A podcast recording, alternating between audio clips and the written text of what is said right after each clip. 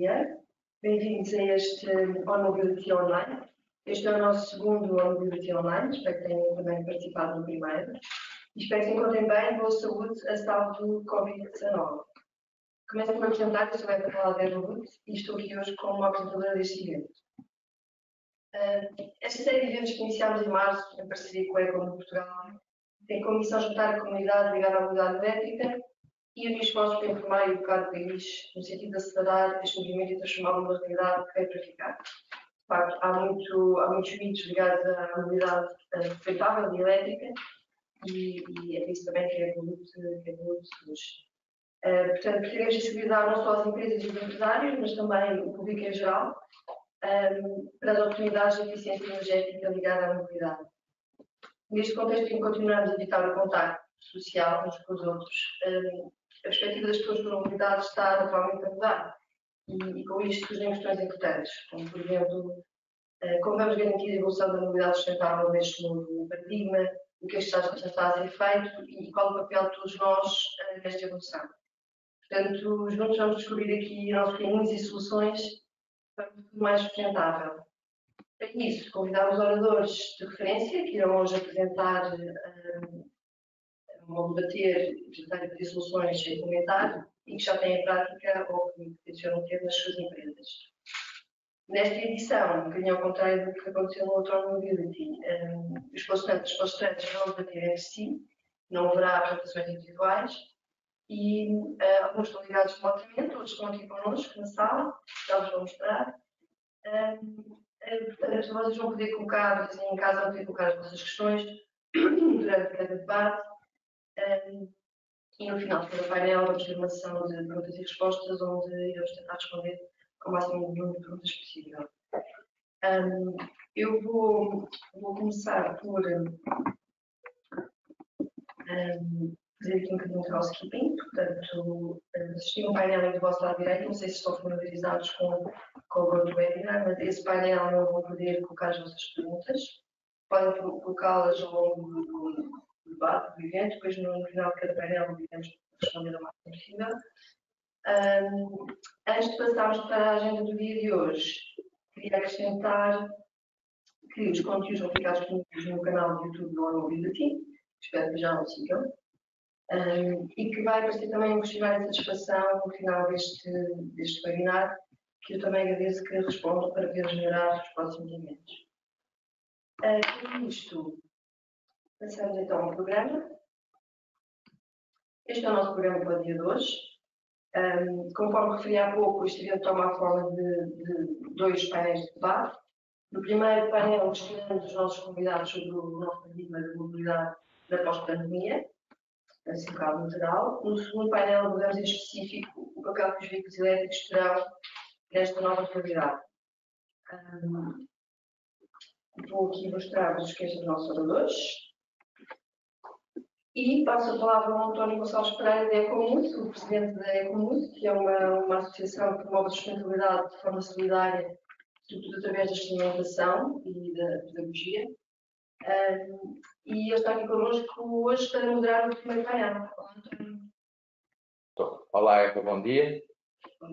Um, bom, antes de mais, e em nome da Ecom Portugal, quero agradecer à Evolute e ao Grupo Joint por mais esta parceria. Agradeço ainda a todos os oradores presentes e remotos, aos parceiros que apoiam mais esta iniciativa e também a si, que está aí em casa ou na empresa, não só uh, por estar a assistir, mas também pelo que isso significa, que é uma cidadã ou cidadão com interesse em assuntos tão essenciais como a sustentabilidade humana, nas suas várias vertentes. E, como certamente todos nós deste lado, competência para aprender e evoluir. Obrigado e parabéns.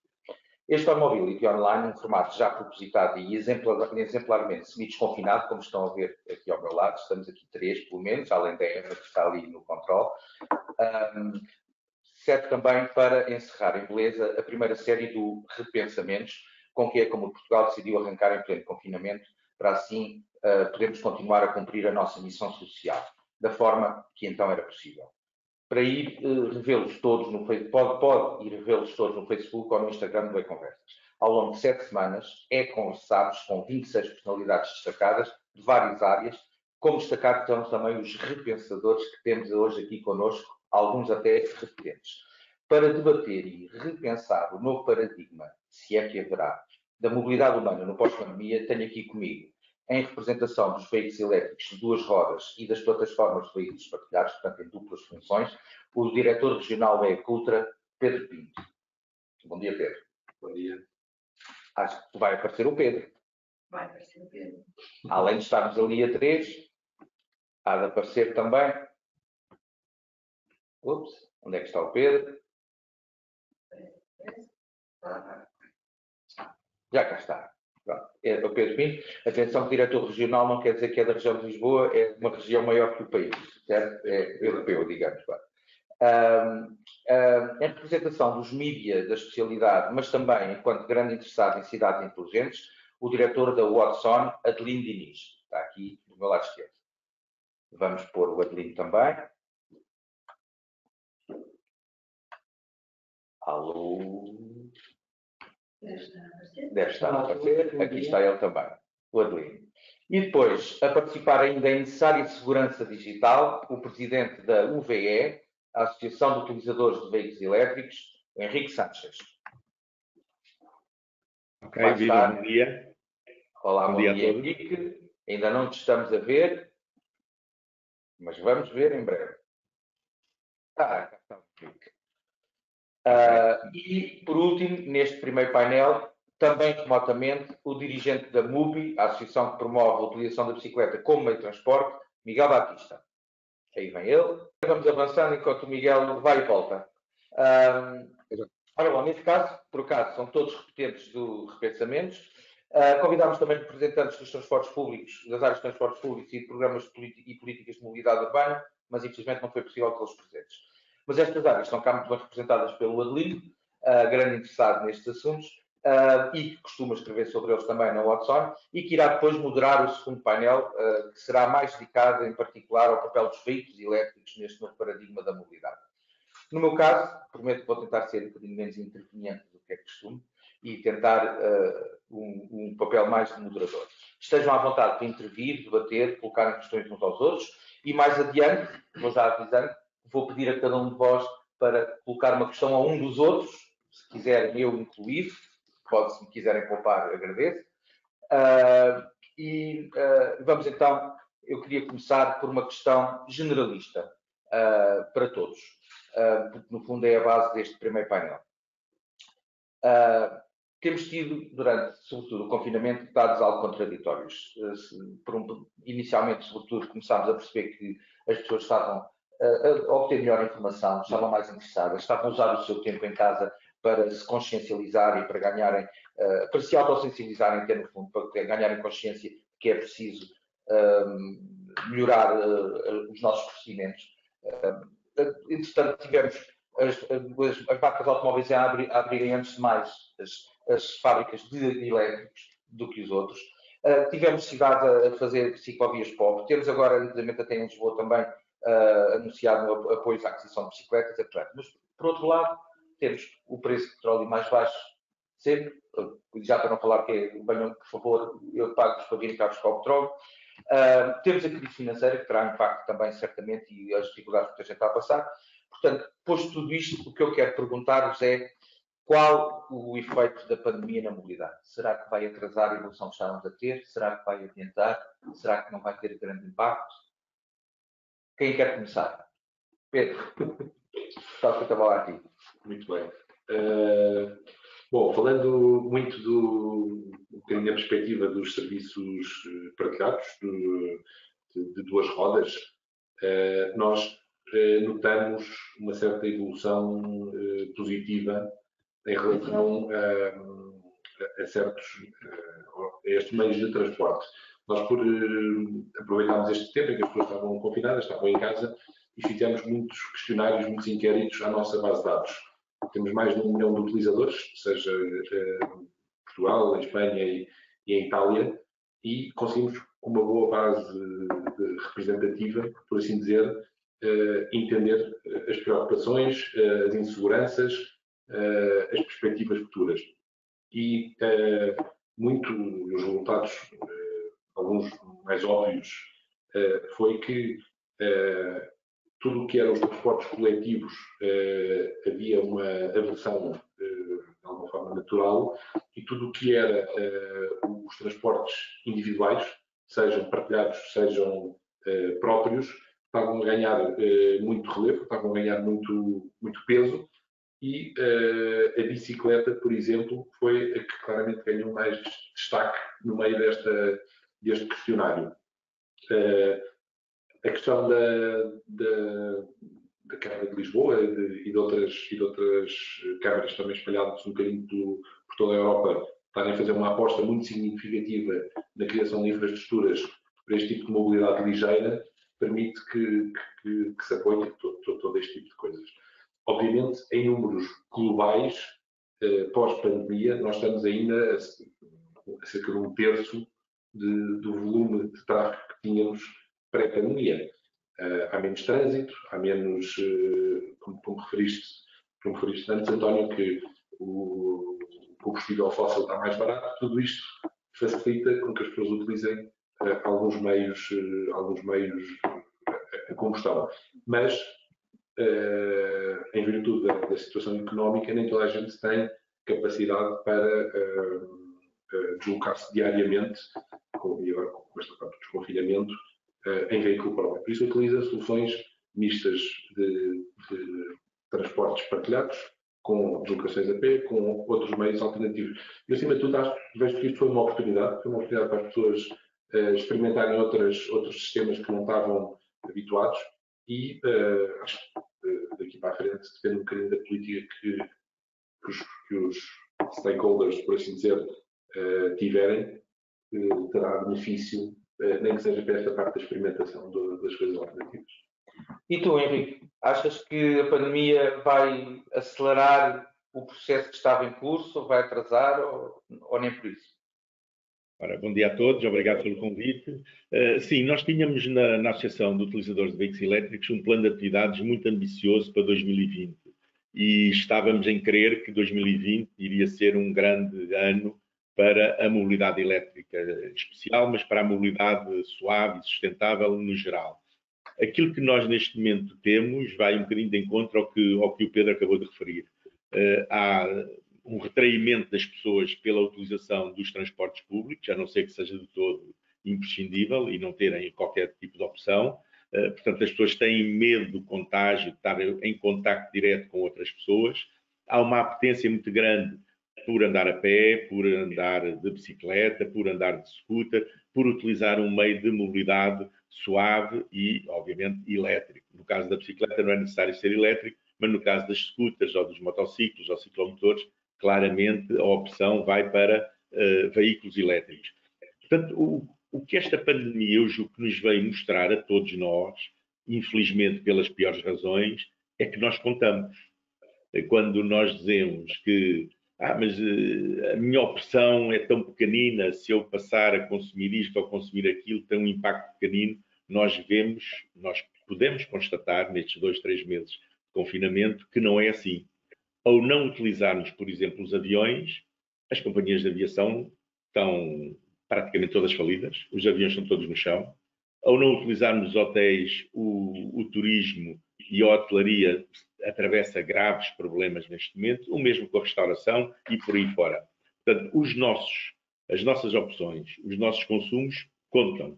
Apesar de ser individualmente cada um de nós a consumir o produto A ou B, de facto, depois a soma disto tudo tem um impacto muito grande nas opções. Portanto, eu julgo que o grande ensinamento que nós podemos tirar, pelas piores razões, porque fomos obrigados a estar todos confinados e a não consumir e a não nos deslocarmos, mas podemos perceber que se consumirmos produtos mais sustentáveis, ou se consumirmos menos, ou se nos deslocarmos apenas com meios eh, sustentáveis, especialmente se forem elétricos, nós constatamos que o impacto que isso pode ter na sociedade e na economia é bastante grande.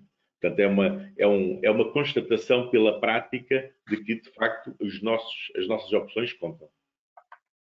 Portanto, é uma constatação de que uh, podemos, fazer, podemos fazer realmente com que o novo paradigma seja melhor, não é? Exato. Não é fácil. Nós sabemos que não é fácil. Há enormes resistências mas eu julgo que o caminho da descarbonização da economia, da sociedade e da eletrificação dos meios de transporte está aí e vai seguramente sofrer uma aceleração muito grande. Miguel, nas bicicletas tem-se notado maior procura. Eh, eu falo por mim que, inclusive, tenho gente, a perguntar, gente que não é de Lisboa a perguntar como é que consegue ter uma bicicleta com o apoio da Câmara de Lisboa e coisas assim do género. mas acho que isso vai se refletir também, no geral, uh, no, numa melhoria de, e num, num aceleramento da evolução que estávamos a ter para uma mobilidade mais sustentável? Eu acho que uh, isso só vai depender um bocadinho daquilo que, que o país fizer pelas pessoas. Portanto, quando nós, quando nós escolhemos a forma de nos deslocarmos, nós estamos condicionados à, à oferta que temos, não é? Portanto, sendo que a mais lógica e a mais rápida, uh, de momento, uh, é pegar no carro e ir a qualquer lado. Porque, quer dizer, as coisas funcionam, não temos estradas uh, e, e, chegamos lá facilmente. Pegar numa bicicleta não é assim, ainda não é, esperemos que isto mude. e quem diz uma bicicleta diz, um, sei lá, uma trotinete elétrica, o que for. Pronto, não é, não é, não é simples porque não existe ainda infraestrutura uh, na maioria do, dos sítios que nos permitam fazermos essa deslocação de uma forma segura. Portanto, eu dou aqui um exemplo muito rápido.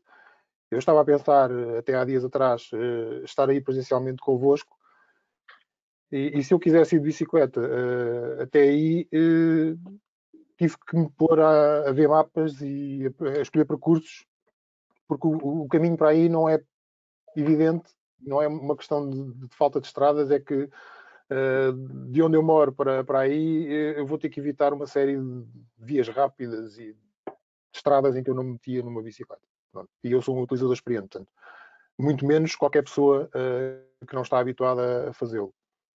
Portanto, eu acho que a transição para, para, para uma mobilidade elétrica é positiva, mas uh, eu, não, eu não poria, digamos, a mobilidade elétrica como, uh, digamos, a solução para todos os males.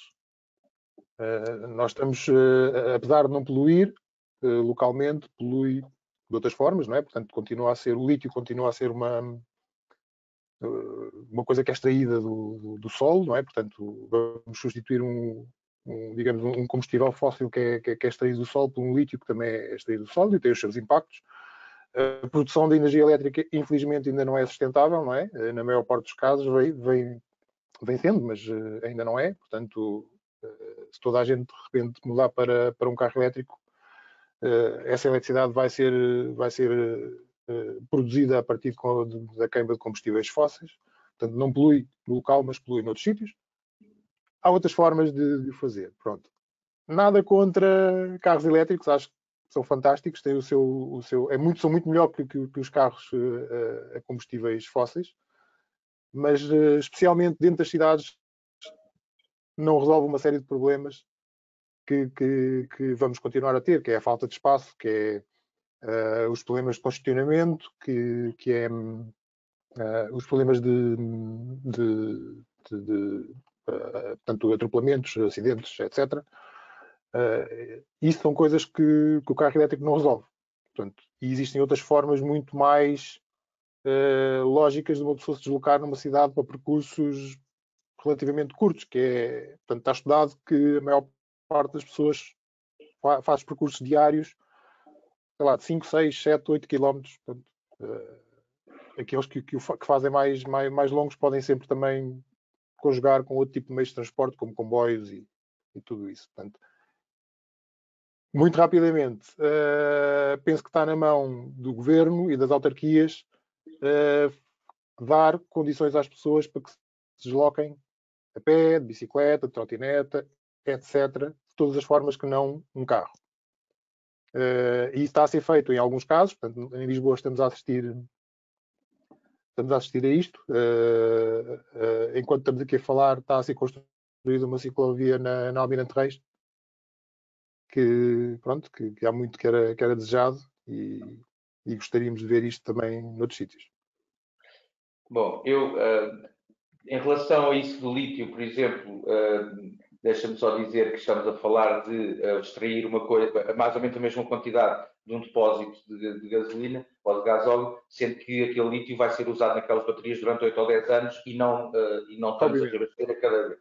E que a eletricidade um, cada vez mais é produzida de fontes limpas. Mas isto, em relação ao papel particular, eu percebi que tanto o Henrique como aquilo Adelino mas, exatamente. Não, fazer com muita coisa que é verdade. Mas vamos deixar o papel específico dos, dos, veículos elétricos para o segundo painel, porque é disso mesmo que se vai falar. E, portanto, aqui, Adelino, okay. eu vou pegar, na, vou pegar no, no, na deixa do Miguel e uh, relação, vamos a mesma pergunta, mas agora mais em relação às cidades.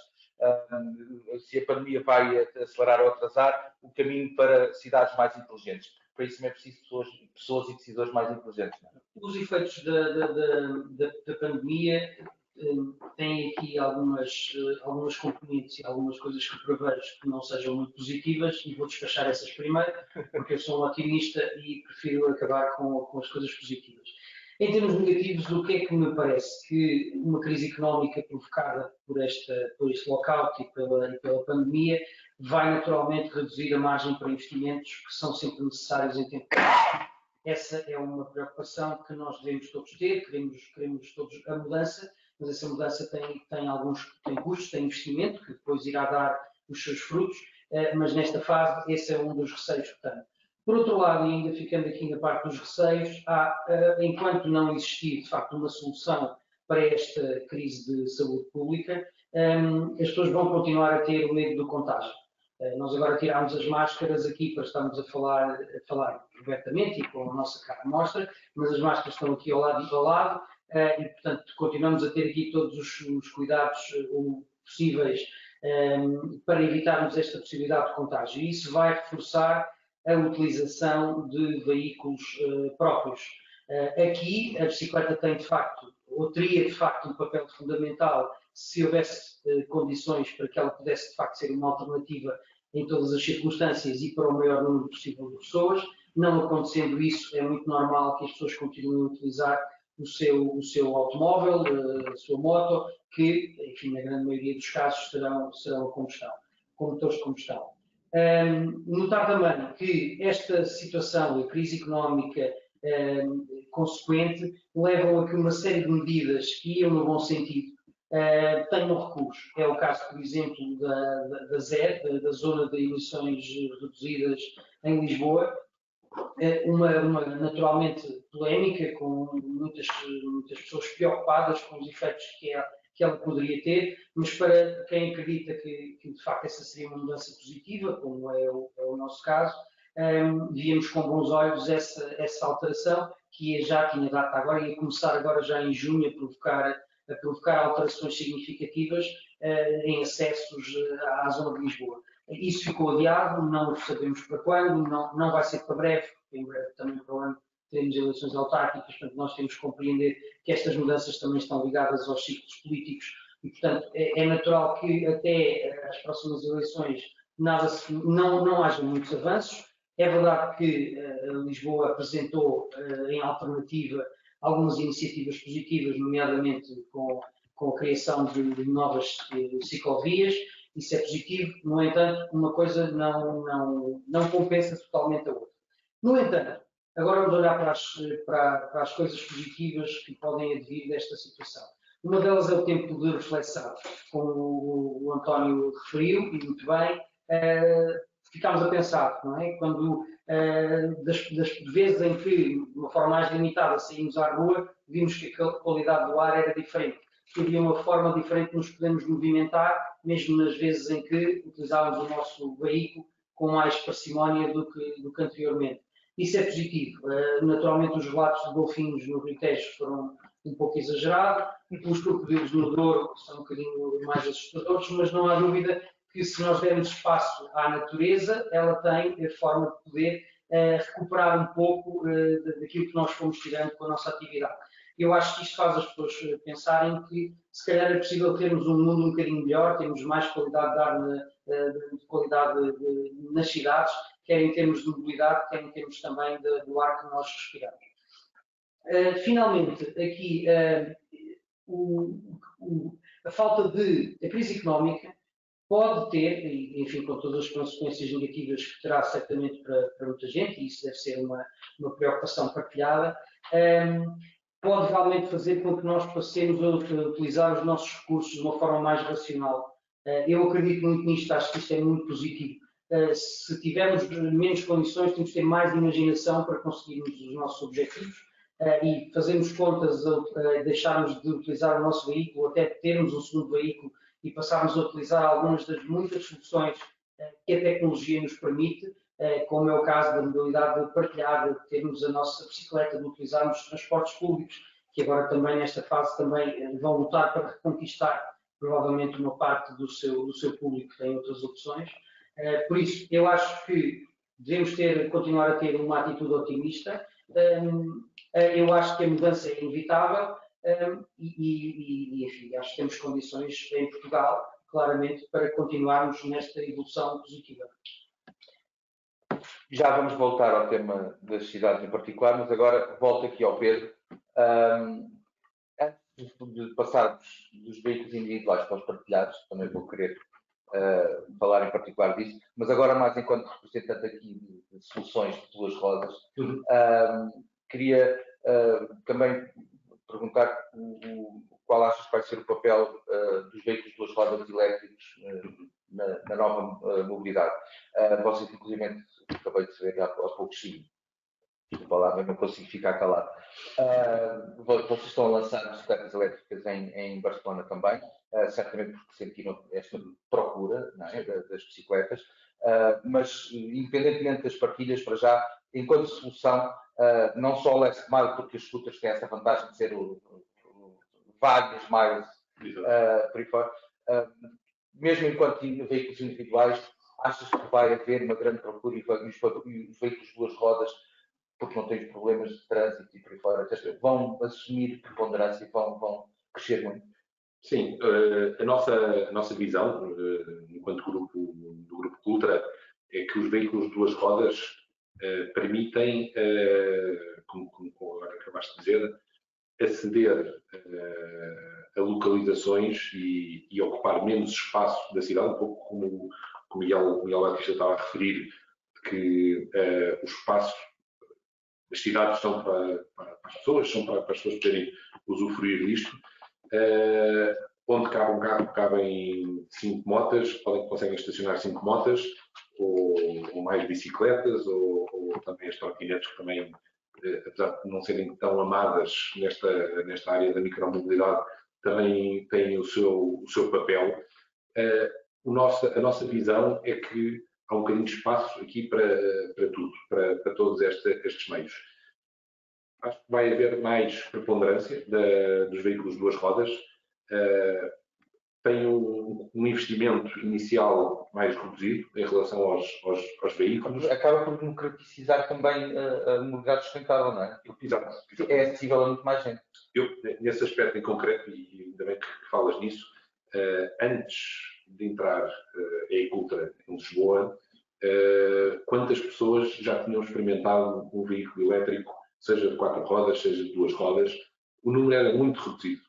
E nesse aspecto a Ecultra teve um papel uh, preponderante de democratizar um bocadinho uh, até a experimentação mesmo. A experimentação. O... E depois os veículos elétricos têm essa vantagem que é a experimentação autossensibilizar as pessoas é, ser mais isso, é melhor. Exatamente. É, é, é, um registro diferente, é um registro mais de melhor tranquilidade. Uh, obviamente também tem os seus, os seus pontos de melhoria, obviamente.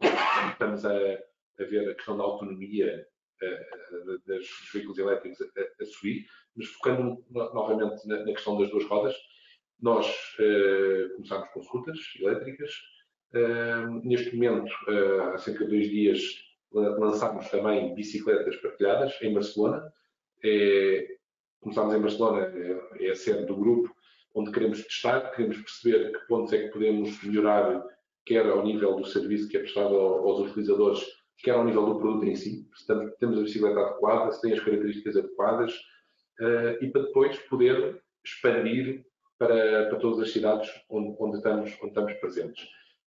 Outro aspecto, uh, um bocadinho que faz parte do, do core, do, core do, do grupo, é a multimodalidade. Ou seja, nós de forma nenhuma queremos uh, substituir todos os meios de, de mobilidade da população pela, pela, pelas duas rodas e, e pelas scooters e bicicletas. Vemos a nossa perspectiva como um complemento. Uh, acima de tudo, é preciso que as pessoas uh, libertem o espaço na, nas cidades e usem os meios alternativos. E aí uh, a Ecultra pretende ser uma alternativa democrática, que qualquer pessoa pode, pode utilizar e que uh, nós vemos muitos dos nossos utilizadores uh, usarem as nossas, as nossas scooters e depois muitos deles compram as suas próprias scooters elétricas ou as bicicletas elétricas e passam a, a ter o seu, o seu próprio meio vemos aqui também um bocadinho como um catalisador destas, destas novas soluções. E no fundo também como uma, uma uh, e aí vou, eu não quero aprofundar muito a parte partilhada, porque sei que depois o Adelino na parte no, segundo painel tem uh, coisas para derrotar também sobre isso, mas vocês acabam também por, uh, muitas vezes vemos que a scooter é utilizada, por exemplo, entre um transporte público e outro, ou, ou entre outro meio, e, o, e o, ou entre o meio pessoal e Sim. o transporte público final portanto, acaba por também ter essa, essa complementaridade, Sim. não é? Sim, a, multi, a multimodalidade é, é, um tema muito forte na, nas, nas escutas partilhadas. Os nossos principais pontos de início e de fim de viagens são uh, os hubs uh, intermodais, sejam terminais rodoferroviários, sejam zonas, uh, inclusivamente até de parques de estacionamento, uh, é engraçado. Eh, em que as pessoas eh, ainda, ainda não é de uma forma integrada, mas já começam a utilizar eh, duas formas diferentes e às vezes até certas pessoas têm, têm que utilizar três formas de, diferentes de, de se moverem. Pode ser a pé, pode ser as scooters e pode ser um, um, um transporte mais de longa, longa distância, como um comboio, um autocarro, o, o que for. Mas, mas sim, um bocadinho olhando para o futuro, uh, um bocadinho a visão que vemos é que existe um, um, uma solução integrada e em que as pessoas possam utilizar de uma forma despreocupada os vários serviços com um só bilhete, com um só, uma só tarifa e que consigam adaptar o trajeto e os meios de transporte. Sim, da forma mais funcional e mais prática. E, e as, os veículos de duas rodas e voltando outra vez ao início da pergunta, podem ter um papel muito importante nisso, mesmo os individuais, eh, porque se queremos tirar carros das cidades, não quer dizer que não se ponha motas, e mesmo individuais, porque muitas vezes eh, uma pessoa pode ter a sua moto eh, para fazer o, trajeto todo, em vez de estar a apanhar um comboio, uma ultra e, e, um, e depois um autocarro. Sim, sim, sim. em muitos casos pode ser, e, e, e lá sai o problema do trânsito e os dimensões. Sim, sim, sim. Isto, apesar de neste momento haver menos trânsito, nós notamos também um acréscimo da, da utilização em todas as nossas, em todas as nossas cidades. Obviamente não se compara com o pré-Covid, mas dada a situação de pouco uh, desconfinamento corporativo, por assim dizer, as pessoas não vão aos seus locais de trabalho, uh, hoje em dia faz tudo por uh, reuniões, por teleconferências, mesmo assim tem-nos surpreendido a adesão que, que temos tido nos nossos veículos tivemos sete meses, eh, sete meses, sete semanas, menos foram sete semanas, não foram sete meses. Tivemos sete semanas com o serviço da Ecultra interrompido, porque tínhamos muito pouco, muito pouca utilização.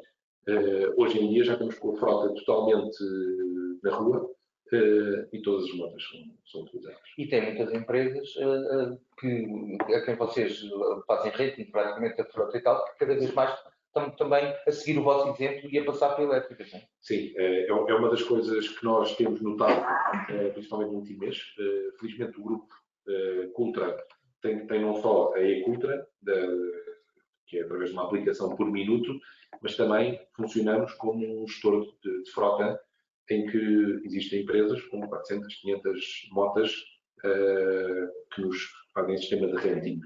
E é engraçado que no, no, último mês, mês e meio, temos tido muitas solicitações de conversão das frotas que eram a, a motores de combustão interna para uh, gostariam de converter para frotas. Conversão das frotas, não conversão dos veículos, mas isso, é, é, isso há de ser tema para o outro mobility. Uh, mas, no fundo, uh, também uma das razões porque vou insistir nestes convites agricultura tem a ver com isto, como acontece, por exemplo, com o Evoluto, que é, vocês são um negócio, obviamente, mas acabam por ser também catalisadores, acabam por ser também uh, agentes da evolução. E, e, para pôr dedos na ferida, ainda há bocado eu estávamos a falar disso, para pôr dedos na ferida não há quem fale, eu gosto de tentar, e eu, e eu próprio, que também gosto de pôr dedos na ferida, mas nestas coisas gosto de tentar ter um papel mais positivo e mostrar bons exemplos.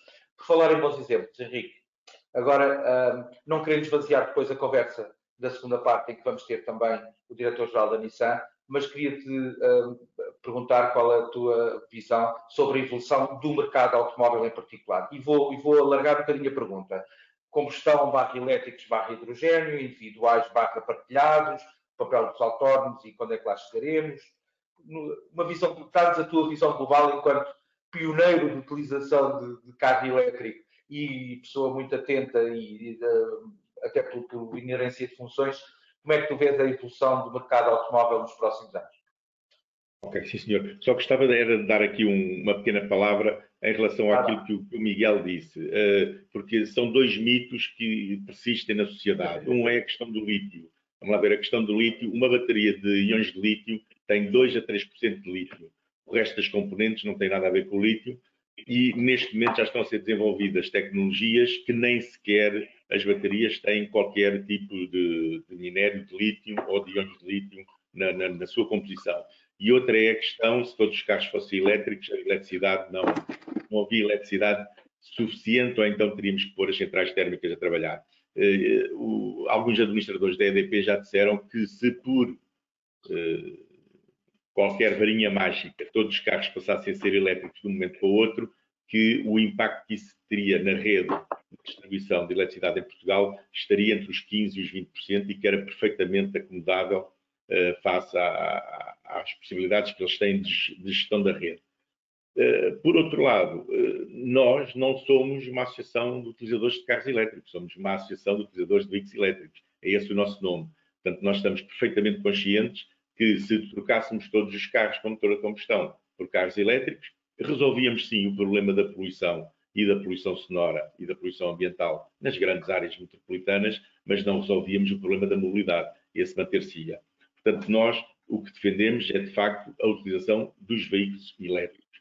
Começam no on-drive, só numa roda, passando à trotineta, à bicicleta, à scooter e por aí fora, quadriciclos, ciclomotores, motociclos. E também, obviamente, o automóvel ligeiro de passageiros, mas também o comercial, os caminhões, os transportes públicos elétricos. Portanto, uh, o que nós pretendemos uh, na associação e que, e que uh, lutamos por isso é que se proceda à eletrificação de todos os meios de transporte.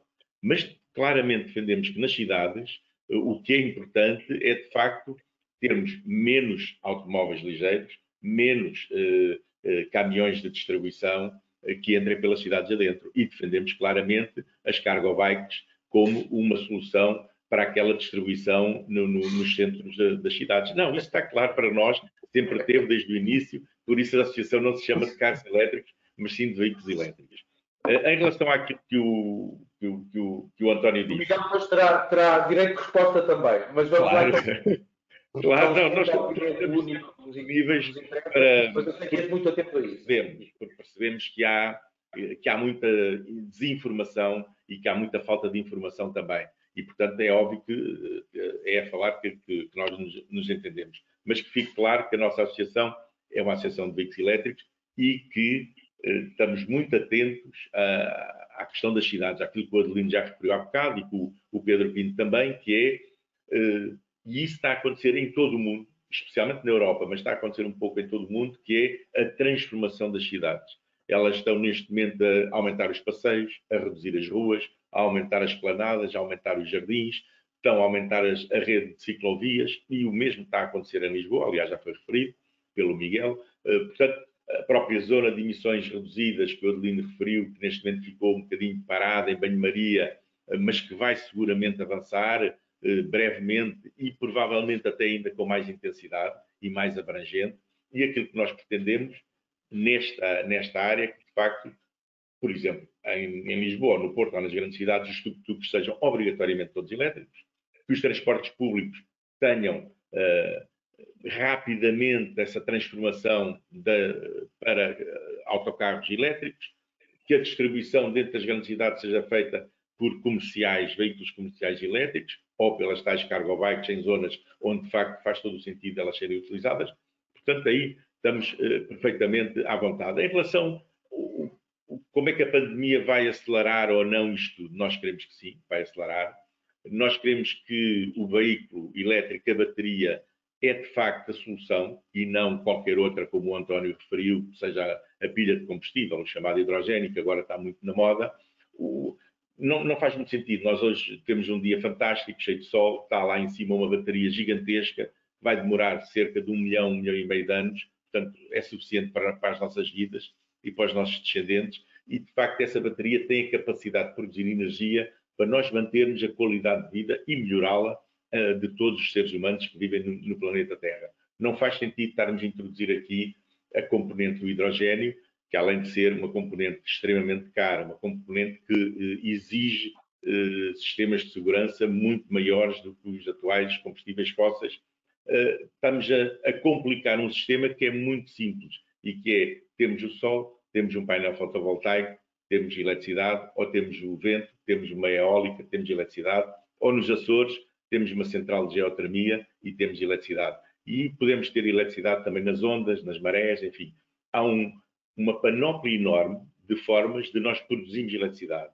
A eletricidade neste momento em Portugal já é acima de entre 50% a 55% produzida por meios uh, renováveis, fundamentalmente a hídrica, mas começa a ter algum peso a eólica. Estamos ainda bastante atrasados na produção de energia uh, elétrica a partir de sistemas fotovoltaicos. Esperemos que uh, as consequências da pandemia e pelos alguns sinais que já nos foram dados pela União Europeia, pela Comissão Europeia, mas também por países como a Alemanha, como a França, que toda a produção de energia renovável ganha um novo alento e, como no caso de Portugal, a fotovoltaica é fundamental. O nosso país é um dos países com mais horas de sol na Europa e é um dos países que está mais atrasados na produção de energia uh, elétrica a partir de sistemas fotovoltaicos. Nota-se...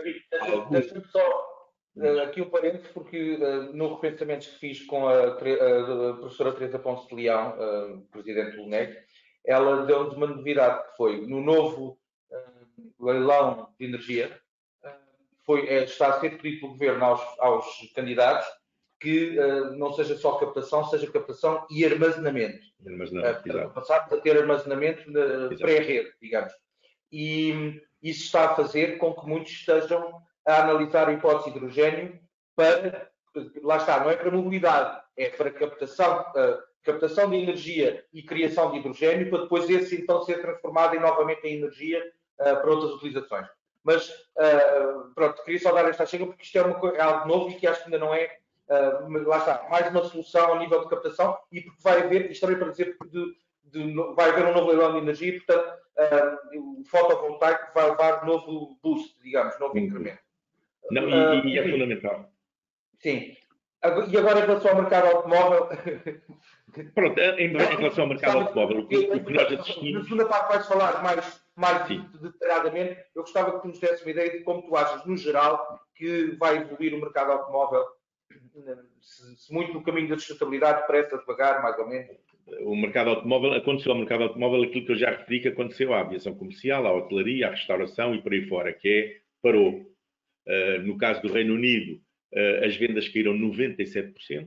No caso de Portugal, de cor, não sei, mas que caíram entre 84% e 86%. Estamos a falar de automóveis ligeiros de passageiros e comerciais, portanto, ligeiros.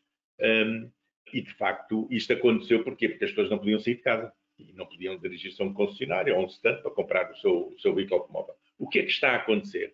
É que as pessoas, neste momento, por aquilo que o Adelino já referiu, uh, repararam que as cidades ficam muito mais prazenteiras e, e viváveis pelas pessoas, uh, com menos poluição, com menos ruído, com menos carros a, a andar e, portanto, as pessoas aperceberam-se que, se calhar, eh, podem viver, podem deslocar-se do ponto A para o, para o, ponto B sem a utilização de um veículo automóvel.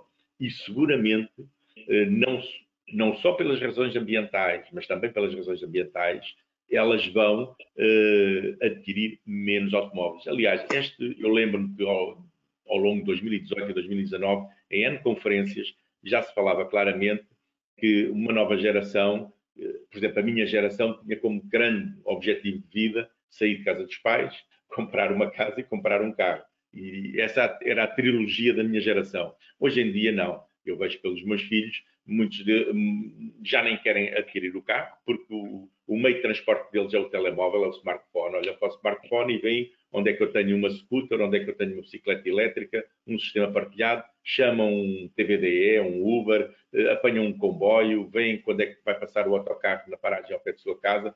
Portanto, vai mudar radicalmente. As novas gerações preferem a mobilidade como um serviço e não como, como propriedade porque essa propriedade é cara. Não é só comprar o carro. É comprar o carro, pois é o imposto de circulação do carro, pois é o combustível para o carro andar, mas também é o seguro para o próprio carro. Portanto, há um, o custo do estacionamento do carro, que nós habituámos a estacionar nos depois carros. É, é, depois há uma tonelada de materiais que está 95% ali parado. Exato. Habituámos a estacionar o carro em cima dos passeios. Há quem diga que, o, que a compra de um veículo, de um carro, de um veículo automóvel, é, é o, pior investimento das nossas vidas. Nós uh, compramos um carro e depois ele está a 90% a 95% do seu tempo parado numa garagem e só o usamos para deslocarmos do ponto A ao ponto B. E, e, assim... e perder valor, não é? É verdade. Oh, Henrique, mas depois eu depois vou-te ouvir a dizer isso novamente ao, ao António Mélica da Nissan, Sim. mas para já vou passar a bola ao Miguel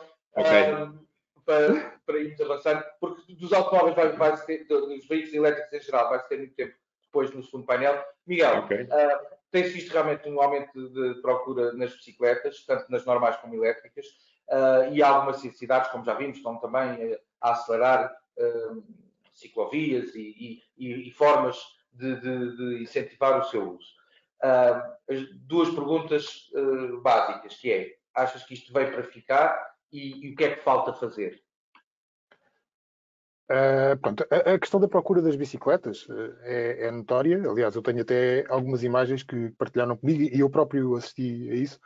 Uh, que entrei há uma semana, penso eu, na Decathlon e aquilo estava, a secção das bicicletas estava praticamente vazia. Pronto. Portanto, ah, existe... tipo vendido. Estava, estava vazia porque as pessoas foram comprar. Portanto, ah, não, havia, não havia praticamente bicicletas à venda. Havia umas bicicletas de gama mais alta que, que ainda lá estavam, uh, mas a maior parte delas uh, estavam, estavam esgotadas. Portanto, uh, tinham que ser encomendadas e uma pessoa tinha que esperar. Pronto. portanto, existe, existe essa, essa, essa procura. E mesmo que, que, que, não existisse essa procura, o que eu vi, pelo menos daqui na minha área uh, durante esta pandemia foi que de repente apareceram bicicletas onde eu nunca pensei ou eu nunca, nunca tinha visto antes. Portanto, de repente as pessoas começaram a sair à rua com, com bicicletas. Pronto. Então, o que é que falta fazer para acelerar isto?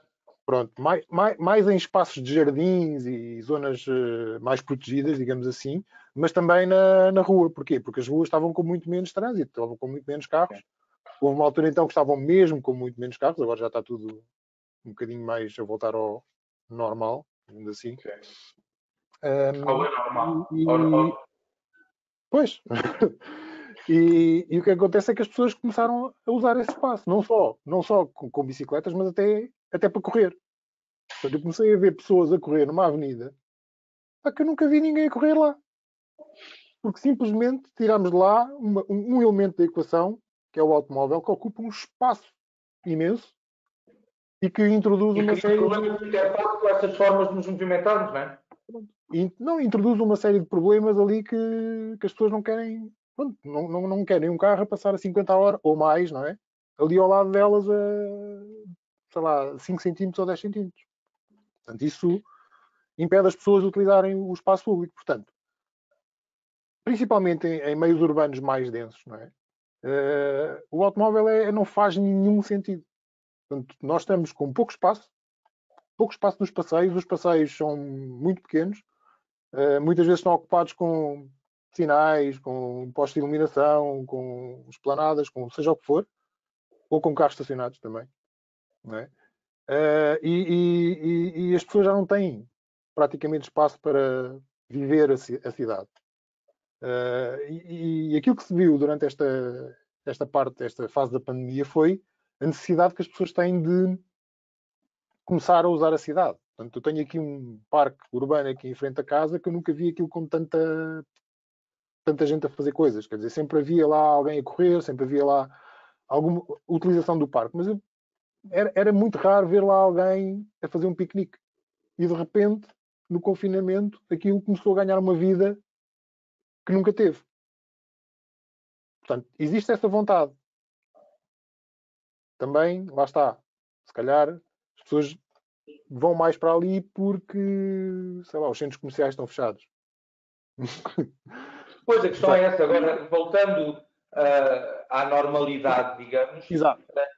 As que pessoas a voltar a ter que andar de bicicleta na estrada, porque nos passeios não, peões e bicicletas é uma coisa perigosíssima. Bicicletas e caminhões de 10 toneladas é que é bom. Uh, portanto, muita gente vai deixar de andar. Eu conheço muita gente que vai, já deixou de andar outra vez porque não consegue andar, não, não, não se sente à vontade para andar no meio dos carros. Uh, pronto. Uh, as, pronto, os centros sociais vão abrir, as pessoas vão deixar de correr para, as, de, para, os, para, os, parques e vão olhar para os corredores dos centros comerciais, que é uma coisa que, pronto, que não entendo, mas que, pelos vistos, é muito popular. Mas, para terminar, para terminar Miguel, okay. que, que medidas pronto. é que tu achas, e até porque depois vou passar também eh, dentro desse tema, a bola aqui ao Adelino, o que é que tu achas que falta acelerar em termos de políticas de criação? Essencialmente, eu acho que o que falta, o que falta é, é, as autarquias começarem a criar eh, condições para que as pessoas possam ter alternativa ao automóvel. Pronto. Essencialmente é isso. Porque se existirem essas alternativas, eu penso que as pessoas naturalmente vão começando a usá-las. Uh, e enquanto não Bem, tiverem. Para que as pessoas naturalmente vão largando não, o automóvel. Portanto, não, não, não, eu não estou à espera que de repente toda a gente uh, pronto, uh, tenha uma consciência ambiental muito grande e diga, ah, agora eu vou vender o meu carro e vou comprar um carro elétrico, ou uma moto elétrica, ou uma bicicleta elétrica, ou uma bicicleta a pedais, ou o que for. Pronto. Isso não vai acontecer, até porque as pessoas têm, neste, ainda mais nesta altura, estão com orçamentos limitados. Portanto, muitas delas ficaram ou sem emprego, ou ou, ou, ou viram o seu rendimento decrescer substancialmente, portanto, não se está à espera que elas vão investir agora numa outra forma de mobilidade, pronto, diferente daquela que têm. Portanto, elas vão usar aquilo que têm. Pronto. E, e se aquilo que têm for, for o carro, e se não tiverem condições de fazer de outra forma, eu penso que vai, vai tudo voltar ao mesmo, com a agravante de que uh, existe um medo maior de usar o, os transportes públicos por causa aglomerações, contágio, então ainda vão, aqueles que puderem ainda vão, ainda vão usar mais vezes o carro do que, do que usavam antes. Portanto, eu acho que está na mão das, autar das autarquias, sei lá, se calhar mais do que patrocinarem uh, testes Covid e máscaras, uh, criarem forma das pessoas começarem a poder deslocar-se de forma segura sem ser com carro. Isto, olha, é, é a forma ideal de passar ao Adelino e o próprio queria perguntar, que é, enquanto jornalista, mas também, sobretudo, muito atento às smart cities, primeiro, qual é que tu achas que vai ser o papel dos transportes públicos? Porque nesta fase temos receios e se isso pode ter efeitos motoradores ou não. Mas, sobretudo, como em relação ao como o Miguel estava a dizer, nós vivemos em cidades que foram ou criadas ou já há muito tempo adaptadas em função do automóvel como é que se vai conseguir incentivar uh, essa evolução? Uh, como é que se vai conseguir melhorar todo o resto para que as pessoas naturalmente vão largando o automóvel, ou pelo menos o automóvel individual? Um, pois, essa, é, essa é, a grande, é a grande questão, porque é, há, há muitas questões que precisam de ser resolvidas. Um, e, e, nós até temos, enfim, eh, temos zonas da cidade que foram, que são relativamente mais recentes, sobretudo a zona da Baixa Pombalina, que parece que já foi desenhada quase a pensar nos automóveis, não é? E, e, e consegue mesmo assim uh, absorver ali muito, muito trânsito numa cidade que é uma cidade milenária, uma das cidades, uh, Lisboa é uma das cidades mais antigas do mundo. Por isso, criadas ou adaptadas já há muito tempo. Muito é? mais antiga do que Londres e Paris, por exemplo um, e, e, e, tem uma série de questões para resolver. Em relação à mudança de comportamentos, isto para, para quando, queremos, quando queremos socialmente que haja uma mudança de comportamento, nós podemos sempre estimular a mudança do lado positivo ou do lado negativo. Não é? podemos, podemos dar incentivos positivos às boas práticas ou podemos proibir, limitar ou ponderar uh, as más práticas. Não é? Nós temos um caso bem sucedido, bastante interessante, sobre a utilização dos sacos de plástico nos, nos supermercados, por exemplo. As pessoas, de repente, quando se foi aplicado um pequeno valor de 10 cêntimos, uma coisa relativamente uh, as pessoas alteraram a sua, a sua, temos mais, isto é bom, porque isto, as novas gerações vão também já começando a absorver este espírito, embora eu acho que, no caso, estão muito mais atentas e até mais aptas a esta, a esta mudança uh, do que mesmo nós. Uh, mas isto para dizer que é, e em relação a esta mudança da, da, cidade, é, nós podíamos proibir os automóveis, mas proibir ou taxar, criar zonas onde os automóveis para entrarem têm que pagar, enfim, o automóvel eh, já é um setor altamente taxado de todas as formas, eh, portanto, se calhar essa não é, não é a melhor forma. Proibir, não havendo alternativas, também não é, não é, não é muito provável que obtenha efeitos positivos. Os transportes públicos são decisivos, mas a sua cobertura é relativamente curta. E digo isto porque a questão do trânsito da cidade não é só o trânsito da, da, da, cidade, é o trânsito que entra na cidade todos os dias, porque as pessoas foram sendo empurradas para a periferia por diversos motivos, ou porque era relativamente simples ter também um automóvel, abastecê-lo, as, as autoestradas e as vias rápidas também permitiram, teoricamente permitiam o acesso rápido, e portanto as pessoas foram se afastando do centro da cidade.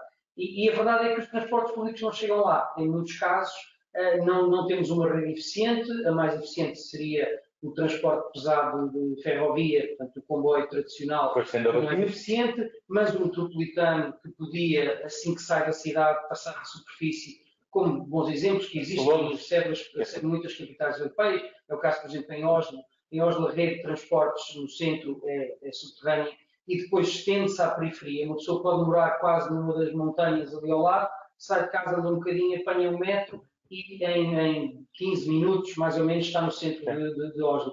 É claro, estamos a falar de, quando comparamos com outros países europeus, são normalmente países também com maior capacidade financeira de investimento. Somos um país eh, muito endividado e neste, neste grupo dos países ricos da Europa, enfim, somos, estamos no grupo dos mais pobres. Uh, e, e, seguimos outro caminho, a verdade é essa, seguimos o caminho de investimento nas na facilidade do crédito para consumo, incluindo de veículos, uh, e isto acabou por, neste momento temos isto, temos cerca de, penso que são 400 mil automóveis que entram na cidade de Lisboa num dia normal, talvez agora, agora menos. ainda, mas, mas, já está a voltar a normal, o que o Miguel disse é é, já, já não sinto, francamente, já não sinto grande diferença, não é? Não, eu só sinto que não há o trânsito parado, mas trânsito já. já, Pronto, já. Há algumas pessoas em layoff, algumas empresas também sim, estão a. E teletrabalho, sim, veio para ficar. Mas, mas é, parece-me que, é assim, que o mais normal é que nos próximos tempos isto de facto vá voltando, vá aproximando-se cada vez mais uh, desta situação de que entram 400 mil automóveis por dia, no caso de Lisboa, no Porto, enfim, serão menos, mas o Porto é uma cidade altamente congestionada pelo, automóvel. É, é uma pena, é uma cidade magnífica que, que, teria ótimas condições para adaptar e eu penso que isso também está previsto. Sim, mas o tecido empresarial também está mais espalhado no Sim. Porto. Há, há, muito, há muito tráfego circundante, digamos. Nós cá é muito, é, é muito uh, pendular, é entrada e saída, entrada e saída. Pois, eh, de todo modo, é, as, as, duas cidades maiores em Portugal têm claramente vários problemas de, de, de trânsito e uh, o automóvel de utilização particular é claramente o principal culpado. Portanto, uh, é preciso encontrar mas tem sido incentivado. Uh, sim, mas. E continua, porque na realidade temos o discurso social que é temos que reduzir automóveis, mas cada vez que se baixa os 240 mil carros mas, por ano. Esta solução, por exemplo, de impedir o acesso a determinadas zonas da cidade, com a, com a era um projeto eh, que englobava outras soluções, reforçar os transportes públicos. A Carris tem um plano muito interessante eh, que já começa também a ter, já está em testes com alguns uh, autocarros elétricos, claro que vão ter uma utilização que vai ser progressivamente introduzida, vai demorar alguns anos, vão, vão passar a gás natural, que tem algumas vantagens relativamente aos autocarros a gasóleo, não é a solução que nós gostaríamos já, mas Uh, pronto, 20% é melhor. é, um, é, é um passo no, no, no, no Era melhor converter os para elétricos, mas isso fica uma conversa para depois. Não é? fica para depois dessa conversa. O investimento, o investimento também é diferente. Um autocarro a gás natural custa talvez cerca mais de 20% do que um autocarro a, gasóleo, não é? Uh, e, e, o, e um autocarro elétrico com limitações de autonomia, sobretudo numa cidade, em certos percursos de cidade com, com muitas elevações, como, como tem Lisboa, eh, custa o dobro. Portanto, é um investimento que nós também temos que compreender. Isto, Sim, mas converter os existentes para elétricos custa menos do que comprar a combustão nova. Mas, como eu disse, isso é outra conversa depois. Uh, estamos no final do nosso tempo e, portanto, eu vou cumprir o que disse no início. Vou pedir a cada um de vós que faça uma pergunta a outro, sendo que, como já estamos para lá do tempo, o que eu vou pedir é que seja pergunta curta e de resposta muito rápida. Uh, comece, se calhar, pelo Henrique. Uh, quem é que quer fazer uma pergunta igual? É, é ao Pedro, ao Pedro Pinto. Eh, nós sentimos que há, de facto, muito mais pessoas a quererem usar uh, os meios suaves de, de, mobilidade. E, concretamente, antes de passarem para, para, a compra imediata de uma scooter ou de um, ou de um ciclomotor, querem testá-lo, mas ainda têm algum receio em relação uh, a como é que vocês conseguem ter as vossas scooters devidamente higienizadas e, e, e vamos lá ver, para que não para que o utilizador se sinta à vontade de que vai pegar naquela scooter e não tem problemas nenhums eh, e essa é uma preocupação que algumas pessoas nos têm dirigido. Eu gostava de saber como é que vocês têm isso previsto, que eu julgo que é importante, vai haver uma grande procura de sistemas partilhados de mobilidade suave. Exatamente. Sim, sim, isso para nós tem sido um dos, um dos grandes, eh, uma das grandes formas que nós temos tentado comunicar todas estas alterações que temos feito.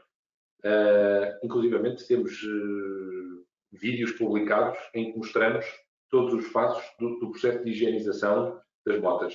Diariamente as motas são reforçadas a higienização uh, das motas, seja de, das zonas de contacto dos nossos utilizadores, como sejam os assentos, os punhos, uh, os espelhos e, por fim, os capacetes também são higienizados com produtos aprovados pela, pela Direção-Geral de Saúde para, para, para desse tipo de, de, coisas. E ainda incentivam as pessoas, os que já são montados, a usarem os seus próprios capacetes, não é? Exatamente. Uma das iniciativas também que fizemos foi, uh, quer através da sensibilização que as pessoas podem utilizar o seu capacete e podem utilizar luvas uh, quando conduzem os nossos, os nossos veículos. Uh, para aqueles que não possuem, também fizemos um acordo com uma plataforma online que permite, uh, a um custo uh, bastante acessível, uh, por cerca de menos de 30 euros, ter acesso a um pack com, com, com, luvas e capacete e tudo isso, e permite, permite reduzir esta, esta exposição. reforçamos também, dentro das motas, a existência de, de tocas de utilização única, descartável, e uh, reduzimos o, o, tempo de vida útil também dos capacetes. Uh, eventualmente, um capacete antigamente uh, durava-nos seis meses neste tipo de, de, utilização. Nós agora, aos três meses, já, já, já para aumentar a tal rotatividade e manter a, a, a qualidade de, do serviço. Isto são uma série de, de ações que, que, que fizemos. também apelámos um bocadinho a, a como é que se diz, à cortesia, a cortesia, mas boas práticas quando as pessoas. Uh, utilizarem os nossos serviços, levantar as palas, uh, as viseiras dos capacetes, uh, usarem a máscara quando utilizam o nosso serviço, se tiverem apresentado algum tipo de sintoma, também absterem-se de utilizar o, o, nosso serviço, ou seja, comunicarmos com os nossos utilizadores de modo a garantir que quando um novo utilizador acede ao nosso serviço, uh, seja um, uma fonte de tranquilidade e não uma, uma fonte de incerteza. No fundo, eh, se cada um de nós tiver os seus cuidados, mesmo que o anterior não tenha tido, nós estamos protegidos, temos é que ter também os nossos cuidados. aproveito que, para pedir para que, aliás, quero pedir para aproveitar o balanço e fazer uma pergunta a quem e qual. Ok, eu, eu se calhar devolvi a pergunta ao, ao, ao Henrique uh, e, no, e queria fazer a pergunta no sentido de temos visto muitos apoios e muitos incentivos uh, à aquisição de, destes veículos uh, sustentáveis, veículos elétricos, para particulares e gostava de saber um bocadinho a sua opinião sobre uh, as empresas estão a ser uh, bem contempladas neste tipo de incentivos e, se não, o que é que podia, o que é que podia ser feito? Uma vez que as plataformas, por exemplo, como a Ecultra, são plataformas de democratização do acesso a estes, a estes veículos elétricos. E parece, a nosso ver, que muitas vezes estamos uh, esquecidos nesta parte. Ok. Não, no, o caso de Portugal até é paradigmático porque os incentivos são muito maiores para as empresas e para as pessoas coletivas do que para os particulares. Uh, neste momento, os incentivos para, para as empresas são muito abrangentes. Uh, o, incentivo à aquisição de um veículo, de um automóvel ligeiro, por uma empresa, neste momento já, já está esgotado o plafond.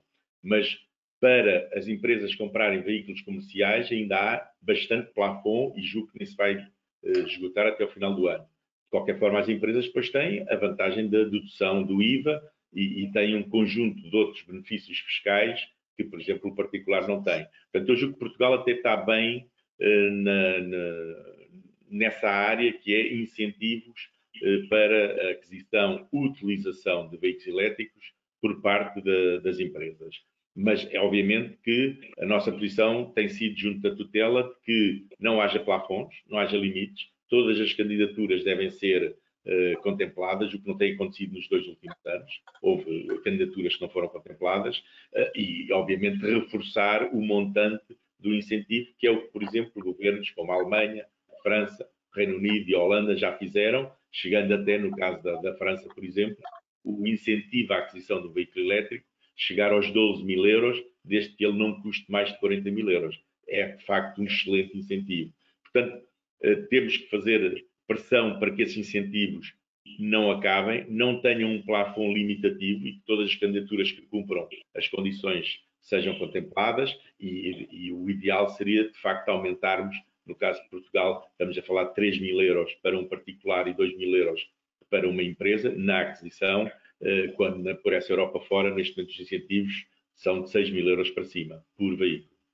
E cá, para um particular, o carro sai mais caro do que lá. E, uh, esse, e o ser limitado aos mil primeiros faz tem um efeito negativo que é daí para a frente, neste momento, já se, felizmente, já se vendem muito mais do que isso, daí para a frente, o governo passa a ser responsável por todos aqueles que dizem, ah, então espero para janeiro do ano que vem. Uh, e, e o que tem um efeito negativo. Passo agora ao Adelino uh, que eu até ia adivinhar que perguntei para o Miguel. É para o Miguel, é para o Miguel. Eu sou um grande entusiasta da bicicleta como, como veículo da, da cidade, também das motos, mas particularmente a bicicleta. Uh, não, não, estou sozinho nisto. Nesta altura parece que toda a gente adora a ideia da bicicleta na cidade. É o transporte mais cool, até em termos Bem, políticos.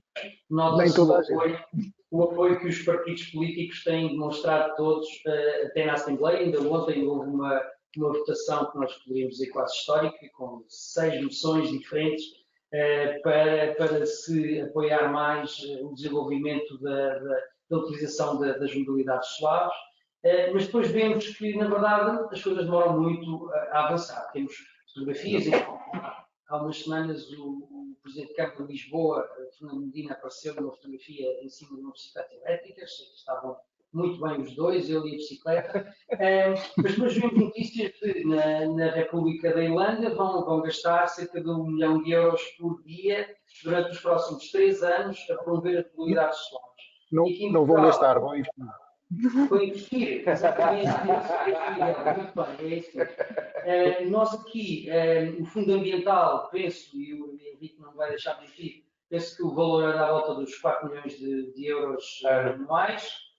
Mais, mais coisa, menos coisa, não é? é foi, assim. 4,600, acho que assim no ano passado. Para apoiar a aquisição de, de automóveis, motos e bicicletas elétricas. Portanto, e carregamento. Como? cargo bikes este ano pela primeira vez. Sim, sim. Por isso, eh, estamos a falar de uma ordem de grandeza muito grande e eu gostava de, de perguntar ao Miguel porque é que as coisas não vão, com este apoio todo e com este capital de simpatia enorme que a bicicleta parece ter uh, em Portugal, uh, porque é que as coisas não avançam mais depressa? Pois, uh, eu, penso que essa simpatia e esse apoio todo não é assim tão consensual. Pronto. Uh, o exemplo disso são as intervenções que, por exemplo, Lisboa está a fazer em, determinadas zonas, que têm tido contestação muito grande. Portanto, cada vez que, que, Lisboa faz uma ciclovia em qualquer lado, vêm as pessoas dizer que aquilo é um, um atentado, que vai provocar mais trânsito, que. Pronto. As pessoas e não só. Até temos algumas juntas de freguesia que, segundo sei, que, que, que, que, fazem ali um bocado de atrito e, e, e, não querem que ver mais bicicletas na cidade. Mas pronto, historicamente, uh, aquilo que aconteceu ontem foi, foi, foi fantástico, porque acho que foi, foi um marco. E, e pronto, e já agora queria aproveitar para, para, para, para dizer que Uh, essas propostas têm a ver com, com, reuniões que nós tivemos com os vários grupos parlamentares, nós, MUBI, tivemos com os vários grupos parlamentares aqui há um tempo atrás e, e lhes apresentámos estas propostas e que finalmente chegaram à Assembleia, foram votadas e esperemos que isto avance. Uh, mas, uh, rapidamente, já ninguém pode dizer que, que, que, a bicicleta é um brinquedo e que só é usada para passear finalmente parece-me que de uma forma mais consensual, ou pelo menos politicamente mais correto, já assumir que ela tem um papel uh, fundamental uh, como, como, como uh, meio de transporte para o dia a dia, não é? E, e até para transporte de carga, por causa das cargo bikes. Um, e isso, isso penso que tem a ver com uma série de mudanças que, que foram foram, foram sendo operadas essencialmente em Lisboa, que eu acho que Lisboa é que está a puxar um bocadinho pelo resto de, do país, uh, e que, que, tornaram isso possível. Portanto, lembro-vos que há relativamente pouco tempo houve um, um, partido político que fez um vídeo a dizer que em Lisboa haviam cinco bicicletas. portanto, portanto é hoje já não, não, poderia, não poderia acontecer. oh, Miguel, uh, Agora é a tua vez. Antes de mais, tenho uma pergunta para te fazer, que é como é que se chama a palestrante extra que, que, com que nos brindaste? A palestrante é a Carolina e pronto. Peço Carolina. desculpa pela interrupção. A Carolina. Não, é, é, é, é sinal dos tempos. Temos tido surpresas dessas frequentemente neste tipo de sessões. Miguel, agora, eu, eu, tenho aqui uma pergunta última. Diz? Eu acabei por não responder ainda à pergunta do Lino, foi como é que isto se torna mais rápido? Eu penso que isso, isso ah, tem okay, a ver com, isso tem a ver com, com, com digamos, os políticos é que têm que tratar desse assunto. Pronto. Eu sei que estas máquinas são, são pesadas, que são coisas que, que, demoram tempo, até mesmo depois das decisões estarem tomadas, até, até serem implementadas, são coisas que demoram tempo. Aliás, vemos isso agora pelo que está a ser feito na cidade de Lisboa. Portanto, o plano das tais, dos tais 200 km de ciclovias que, que Fernando Medina anunciou já há, que tempos, uh, estava tudo atrasado e agora muitas delas estão a ser transformadas em ciclovias pop-up por causa da história da pandemia. Uh, pronto, agora, porquê é que elas estão atrasadas? Acho que ninguém sabe, ou sabem eles internamente, uh, mas penso que é preciso é haver ali um compromisso político e haver vontade, e eu acho que as coisas se conseguem fazer. É difícil mudar mentalidades, é difícil mudar o status quo, mas eu, eu, eu, penso que isso é necessário e é, e é para aí que temos que ir.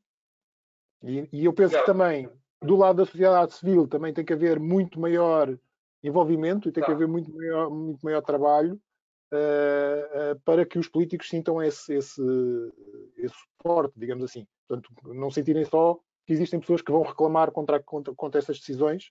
Portanto, é mais fácil porque normalmente as pessoas reclamam quando não gostam, mas depois não, não dizem bem e não, não, não dão apoio quando, quando gostam. Portanto, acho que isso também seria. É, por isso é que também tentamos aqui ir pelos bons exemplos. Antes de pedir a tua pergunta, uh, tenho aqui uma pergunta uh, do Nuno Charneca, que nos está a assistir.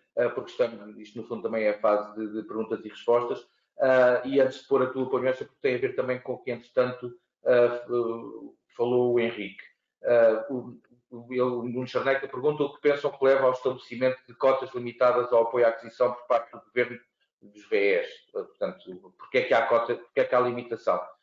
alguém quer responder? Porque não há, porque o fundo é. Porque não há dinheiro. Porque o fundo, porque o fundo tem fundo. É, basicamente é isso. Mas são, são os, quatro, os tais 4 milhões de euros quando acabar, quando acabar acabou, não é? É, pronto, eu acho que é um bocado ridículo, por exemplo, no ano passado teria implicado que, uh, em vez de se ter gasto 4 milhões, tinham-se gasto 7. Uh, ora, ou seja, eram mais 3 milhões não, não, não, não. todos os estados, certo?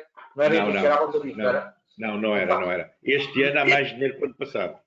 Uh... Não, se se tivessem, não, não, ah. que eu tenho é 2018, se se tivesse subsidiado todos os pedidos, ah, ah okay. em vez de 4 milhões, tinha-se gasto 7 milhões. Uh, Eventualmente, sim. Mas, mas pronto, a questão do fundo. Dado o efeito negativo que tem, porque é que não se põe ali mais esses 3 milhões, uh, em vez de. Olha, já para não falarmos do que se dá aos bancos, mas adiante. É que são 3 milhões. Uh, nós hoje em dia só ouvimos falar em milhares de milhões e na realidade aqui. Mas a questão é eu acho, eu acho que esses valores devem estar relativamente cabimentados com era simpático ver uma margem maior. Mas estão no orçamento de 4 milhões, não, também não estou a ver como é que podem eh, depois estar enfim, a alterar isso. É realmente uma pena. Fica só para outra coisa. Mas, por exemplo, em, em, em, em países como, por exemplo, a Itália, eh, existe um subsídio estatal é? e depois existe ainda um subsídio regional. Cada região Sim. estabelece ainda um complemento e às vezes esse, esse bolo pode ser significativo, até porque o valor eh, previsto em Portugal é manifestamente baixo, é, é muito baixo. É mas, mais melhor que nada. Foi anunciado agora para a França e a Alemanha e vocês sabem, eu, eu não sei sinceramente. Uh, é, também é, há números limites, ou é todos, toda a gente comprar carro elétrico tem os 9 mil ou os 12 mil euros? Eu julgo que no caso da França não há limite, uh, o único limite é o custo da viatura, não Exatamente. pode ultrapassar os 40 mil euros. Portanto, consegue-se prever e ficamos todos muito contentes se se ultrapassar. Uh, cá não, cá é. Há, há, temos 3 milhões, para os automóveis é 3 milhões, temos 3 milhões, a Deus acabou, e quando chegarmos aos mil, acabou-se o incentivo. Não, mas eles também têm mais dinheiro que nós. Vamos lá ver. Eu acho que isto também tem que ser adequado Sim. às condições do país. É claro, gostávamos que fosse mais. É pena, se calhar, as autarquias também não terem um pouco mais de autonomia para poderem ter elas próprias também os seus incentivos mas isso depois leva-nos a questão, lá está, isto está tudo um bocadinho ligado, estamos a falar da, da, da forma como o, poder é, é, é exercido. Eh, também não podemos olhar só para o valor, temos que olhar para o valor per capita, portanto estamos a falar de países também com muito mais gente do que Portugal. Sim. Bem, eu, já agora só gostava também de chamar uma, um, atenção para uma questão que é, estamos a falar muito em termos de aquisição, de, estamos a, a focar-nos na propriedade. Pois, é verdade. Eu acho que podia haver também incentivos uh, à utilização, ou seja, porque é que quando se apanha um TDVE, se for com energia verde, o IVA não seja mais reduzido. Todo, todo, todo este tipo de incentivos, porque é que todos os veículos, que todos os sistemas partilhados que utilizam uma base 100% sustentável, não podem ter acesso a IVAs mais baixos, a outro tipo de, de incentivos, que no fundo tornem uh, estes produtos mais competitivos, tornem a aceitação mais, mais, mais fácil para, para toda a gente. Uh, ou seja, podemos entrar por várias uh, perspectivas nesta questão dos incentivos. Sim. temos outra pergunta um, do João Machado, neste caso, e que tem a ver com o que o, que o Miguel disse há pouco. ele pergunta: a oposição à instalação de novas ciclovias em Lisboa por juntas de freguesia a oposição feita por juntas de freguesia e outros cidadãos não poderá estar ligada à falta de planeamento e das explicações prévias da Câmara Municipal uh, e que muitas eliminam lugares de estacionamento para os residentes sem criação de alternativas. Uh, de notar, não me refiro a estacionamento pago para veículos provenientes de outras zonas. Uh, portanto, portanto, sim, mas ele está a falar do estacionamento para os residentes, que infelizmente em muitos casos há mais cartões de residente do que lugares de estacionamento já. Portanto, as pessoas que já vivem nesse stress quando se lá põem ciclovias e outras coisas para destinar mais lugares de estacionamento, esse stress vai aumentar. Pronto. Muito rapidamente, e acho que deve ser o Miguel a responder a isto, eh, até depois é o Miguel a fazer a última pergunta. Eu não sei. Terá a ver com essa deficiência de informação prévia e de sensibilização? Não, eu, eu, eu, penso que não, porque, segundo sei, existem reuniões uh, entre a Câmara e as autarquias e, e a, a, Câmara e a, e a Junta de Freguesia. Uh, portanto, mas isso eu não, eu não posso responder porque eu não, eu não, eu não, faço parte da Câmara de Lisboa, portanto não, não posso responder a isso. Uh, mas, em relação à, à, questão do lugar de estacionamento, pronto, o distrito de estacionamento não é garantia de lugar de estacionamento. Portanto, nem, nem existe um direito constitucional de ter estacionamento à porta. Uh, não tá, isso não está escrito na Constituição. Portanto, qualquer cidade europeia, uh, se forem a ver, as pessoas não, não têm garantia de lugar à, à porta de casa. Mas uh, nós temos casas em, em, em, Lisboa e não só, e no resto do país, que têm agregados familiares que têm dois, três, quatro carros por, por, por habitação, que é, que é, uma coisa completamente insustentável em termos de espaço. Portanto, não existe espaço físico suficiente dentro de uma cidade que é densa, não é? Para ter tantos carros eh, estacionados na rua e, e isso vai ser um problema, pronto. Mas a pergunta era se achas que é uma questão de falta de informação e temos mesmo que abreviar e eu assim quero pedir a tua pergunta.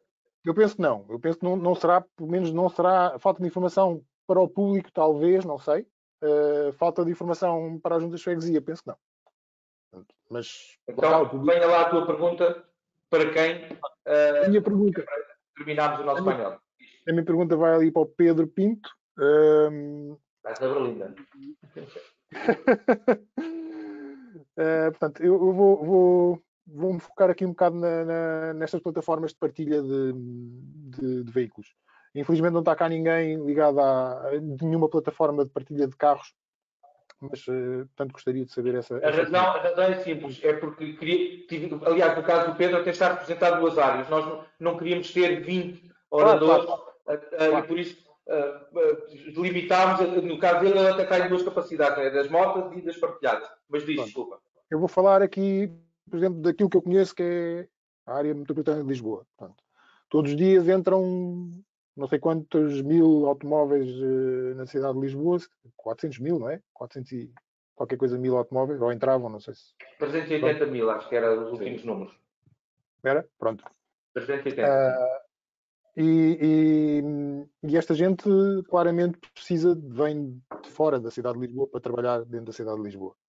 Uh, as plataformas, uh, tanto de carros partilhados como, como, como motas partilhadas e, e, bicicletas, funcionam só dentro da cidade de Lisboa e mesmo dentro da cidade de Lisboa há áreas que não têm cobertura. Uh, pergunto eu se isto faz sentido, sendo que há muita gente que vem de fora. Portanto, e mesmo que não venha de fora, digamos, numa moto elétrica até Lisboa, dava muito jeito que ela pudesse vir numa moto elétrica desde casa até à estação de comboio, fora de Lisboa, não é? Apanhar no comboio, depois chegar a Lisboa e ter a, a moto elétrica, ou a bicicleta elétrica, ou o que for, Uhum. E ainda mais, mais sentido faz quando, quando, quando estamos a falar de um carro. Portanto, um carro partilhado dentro da cidade de Lisboa deve ser a pior forma de uma pessoa se deslocar lá.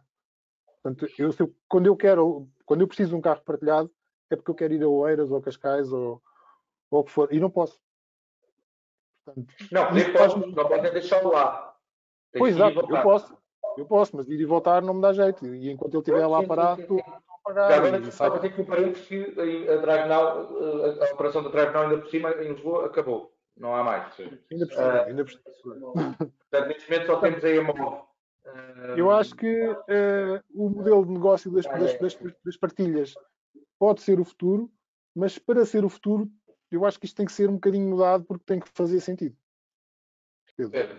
Uh, como é que eu vejo tudo, tudo isto? Uh, o modelo de negócio uh, dos sistemas partilhados baseia-se muito na densidade, ou seja, as pessoas necessitam, por comodidade,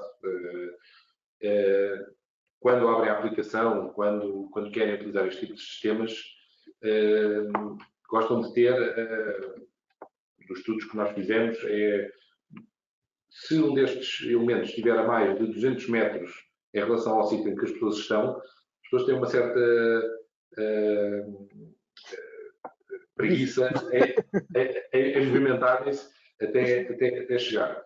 Uh, é, é, possível, ou seja, a razão de ser destes, da maior parte destes sistemas partilhados estarem concentrados nas zonas centrais das cidades exatamente por isso. É, o investimento necessário para cobrir áreas metropolitanas é, é muito grande. Uh, estamos a falar de, de, sistemas. Uh, a Ecultra começou em, em 2007, mas depois, mais tarde, apareceu a Drive Now, apareceu a Emove. Só há cerca de um ano e meio é que apareceram as, as trotinetes, as bicicletas e tudo isso. Seja, estamos a falar de sistemas ainda muito recentes, em que ainda estão a testar os seus modelos de negócio, em que ainda estão a testar os seus eh, produtos e, que oferecem aos utilizadores.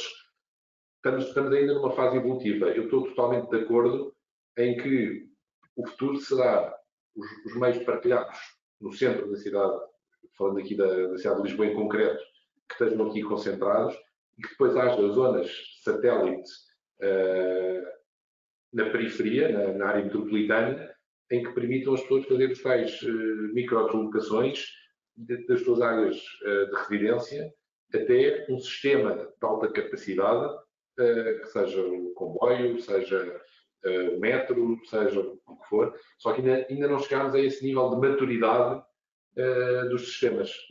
Mas pronto, a boa notícia é que a Cultura, por exemplo, já está com áreas fora de Lisboa abertas e em teste, em breve será anunciado também, e sim, realmente os automóveis faz sentido, não são lá semana, faz sentido que sirvam as, as zonas metropolitanas temos que acabar. Uh, quero agradecer a todos os oradores.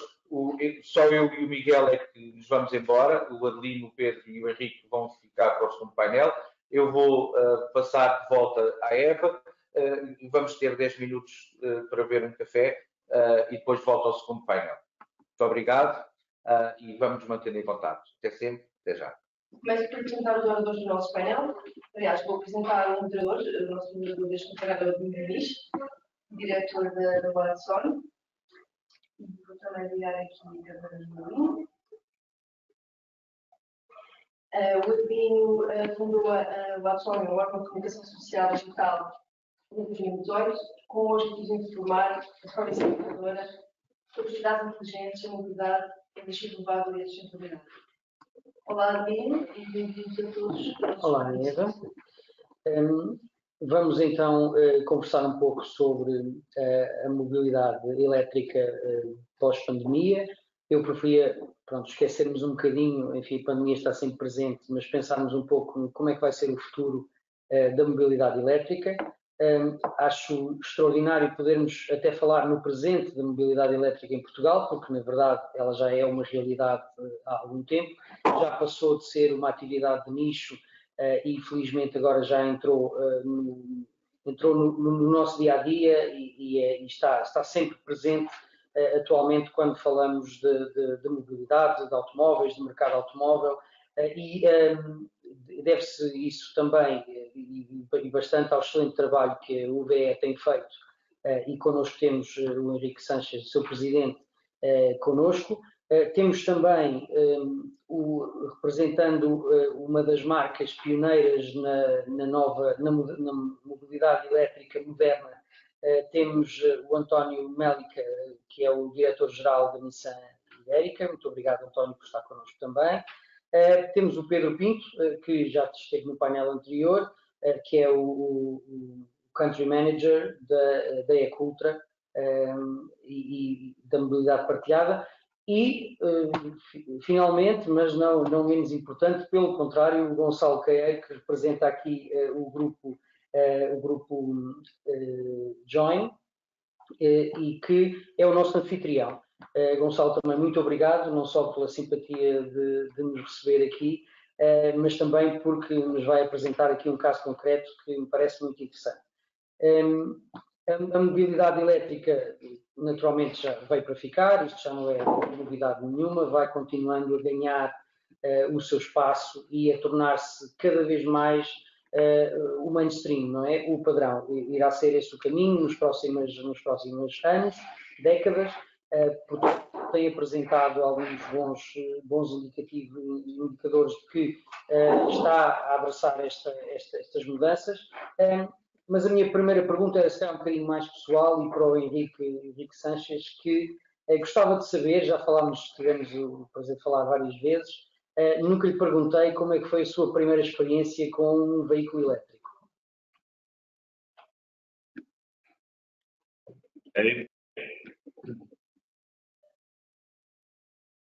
Sim, Ok. nós Estão a ouvir agora? Pronto. Sim. Muito bom dia a todos, especialmente ao António Melique e ao Gonçalo Queiro, que se juntam agora co- connosco. Pois, eh, eh, isso aconteceu no ano 2011. Estava a Nissan a fazer a, a apresentação oficial do Nissan Leaf eh, no Parque das Nações em Lisboa, para a altura da Páscoa. Eu recordo que vinha para a minha casa, que eu vivo no, no Parque das Nações, e quando vi o pavilhão de Portugal todo engalanado com os, com os Nissan Leafs cá fora, Uh, parei, obviamente fui conhecer o carro, já andava a seguir um bocadinho o que era a mobilidade elétrica uh, que estava a dar os primeiros passos nesta nova versão e fiz um test drive do, do Nissan Leaf. Recordo-me que todos os, uh, os, funcionários da Nissan na altura até eram espanhóis, porque ainda não estavam ainda em período de formação os portugueses, e fiz o test drive e quando cheguei à minha casa o que eu disse à minha mulher e ao meu filho foi já sei qual é o, o, no, o próximo carro que eu vou comprar, vai ser o Nissan Leaf, e no dia a seguir a minha mulher foi fazer o test drive e depois foi o meu filho fazer o test drive. E de facto a partir daí foi feita a reserva imediatamente uh, e no próprio pavilhão de Portugal através de um sistema online que hoje em dia se fala muito.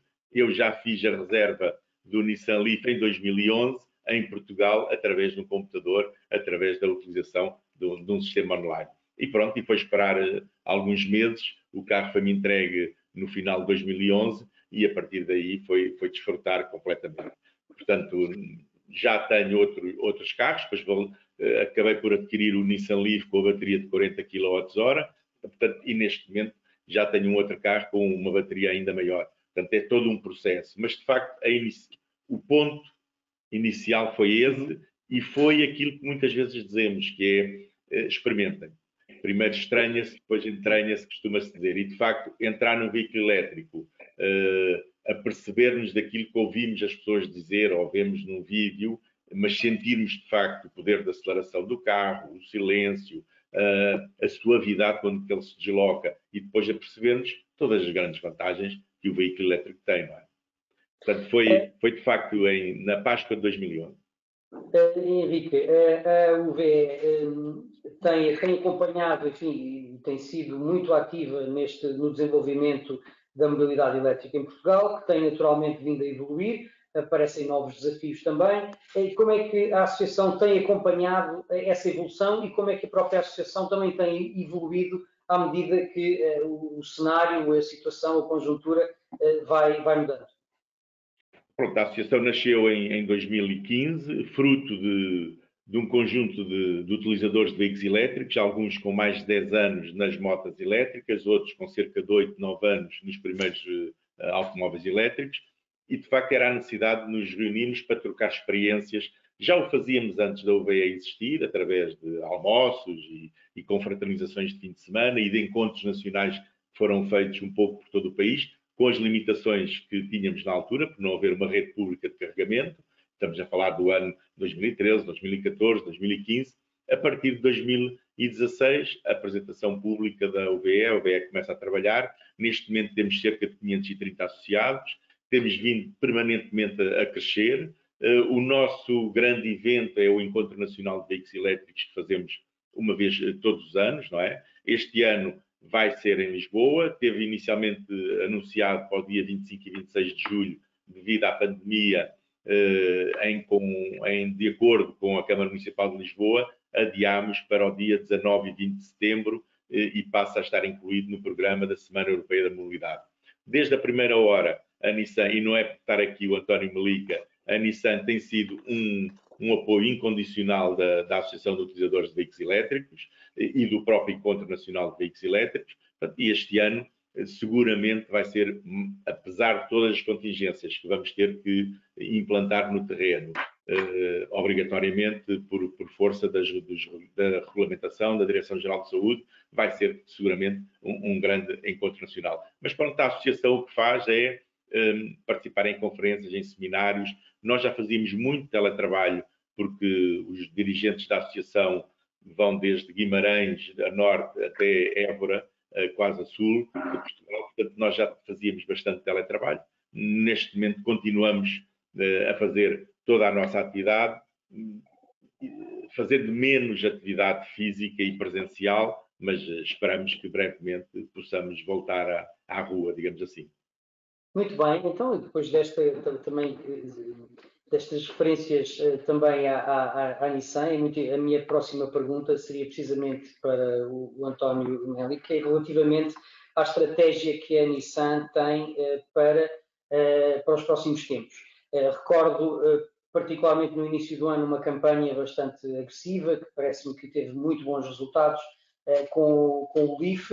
Um, estão previstas, para além da apresentação, enfim, naturalmente, de novos produtos que irão sendo apresentados nos próximos meses e anos, um, se existem algumas eh, ideias para fazer, assim, campanhas interessantes para, um, para promover a aquisição dos veículos eletrificados da Nissan. Sì.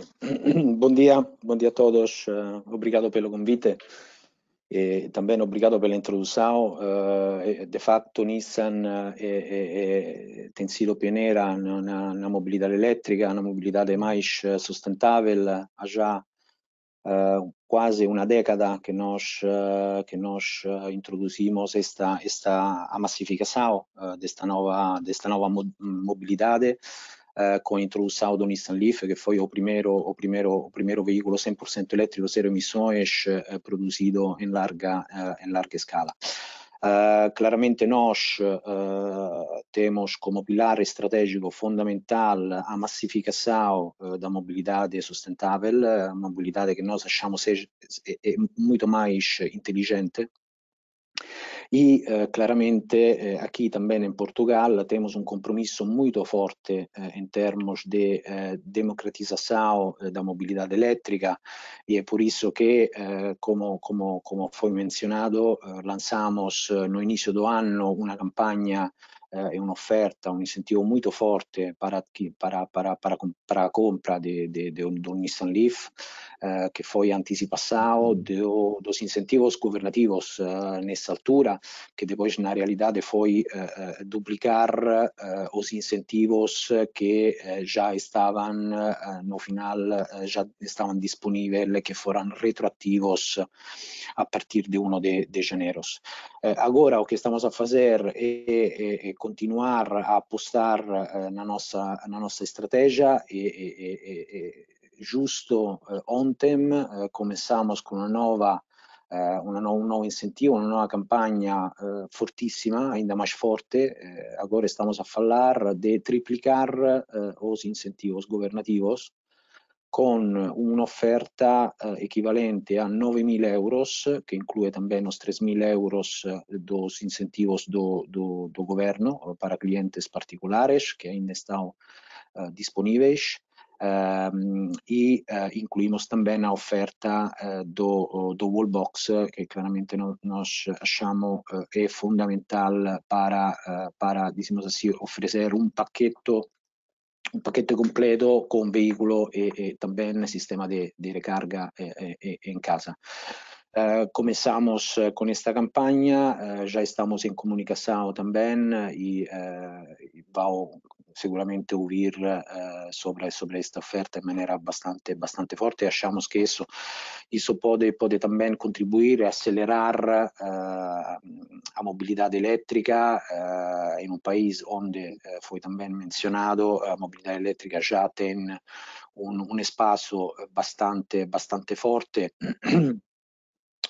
em 2019 Portugal já era em termos de penetração da mobilidade elétrica fase, eh, fase a, a procura de veículos em geral, era o, o quarto mercado a nível, a nível europeu, eh, um resultado claramente muito importante. E também para nós, eh, Nissan, eh, Portugal representa o sexto mercado a nível global por, ve por vendas de, eh, de Nissan Leaf, que também é um resultado Eh, increíble eh, ver que Portugal en términos de volumes, eh, de, volum, de volume absoluto de vendas é, é o sexto país depois de, de Alemanha. Un resultado, un resultado increíble.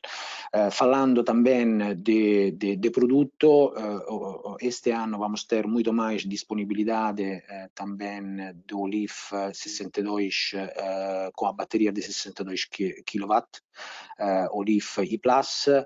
Isto claramente permite permite ter un'offerta eh, muito mais abrangente. Este veículo eh, tem uma autonomia até eh, 528 km no ciclo urbano, eh, o que claramente permite eh, também eh, permite que, que, o consumidor que tenha mais necessidades de fazer quilômetros uh, no dia a dia pode também escolher um, um, Nissan Leaf e, e, e fazer o que, o que estava a fazer até agora com um veículo tradicional. E também estamos a pôr mais, mais foco também nos veículos comerciais elétricos, Uh, temos que eh, esquecer este, este, este sector uh, muito, muito específico, uh, também uma altura uma altura onde a entregas da última milha estão a, a crescer em maneira exponencial, também como, como consecuencia do confinamento eh, que vivemos eh, nos últimos meses, eh, as compras online cresceram muito, assim que eh, como consequência cresceram também as entregas eh, e a logística, o, o trânsito nos centros das cidades e nós temos também eh, a oferta de um veículo comercial que é o INV200 para transportar coisas e também pessoas 100% eh, elétrico, eh, zero emissões e que pode limitar o impacto eh, ambiental e contribuir no mesmo sentido à descarbonização dos centros das cidades. E, e também falou-se de os nossos, na nossa estratégia para, para continuar a introduzir novos veículos elétricos, 100% elétricos, claramente nossa aposta é muito forte nesse sentido, vamos ter a breve muitas novidades, já, já um, falamos da introdução uh, de, um, novo conceito de veículo 100% elétrico, um crossover, uh, um Nissan Aria, Uh, isso agora é só um conceito, é uma visão de como tem que ser o veículo uh, elétrico, 100% elétrico da próxima geração, uh, mas nesse sentido vamos ter novidades bastante, bastante no futuro, bastante próximo. E também estamos a trabalhar de maneira muito forte na eletrificação da gama uh, de todos os modelos Nissan com a introdução de novas tecnologias. Nesse sentido, temos uma tecnologia exclusiva que já é um sucesso no Japão, uh, chama-se e-Power, eh, que é uma tecnologia que vamos eh, já a partir dos próximos meses eh, introduzir aqui também na Europa e achamos que vai ser seguramente uma oferta ainda mais abrangente para, para, para conseguir ter uma mobilidade ainda mais eficiente e, e também sustentável.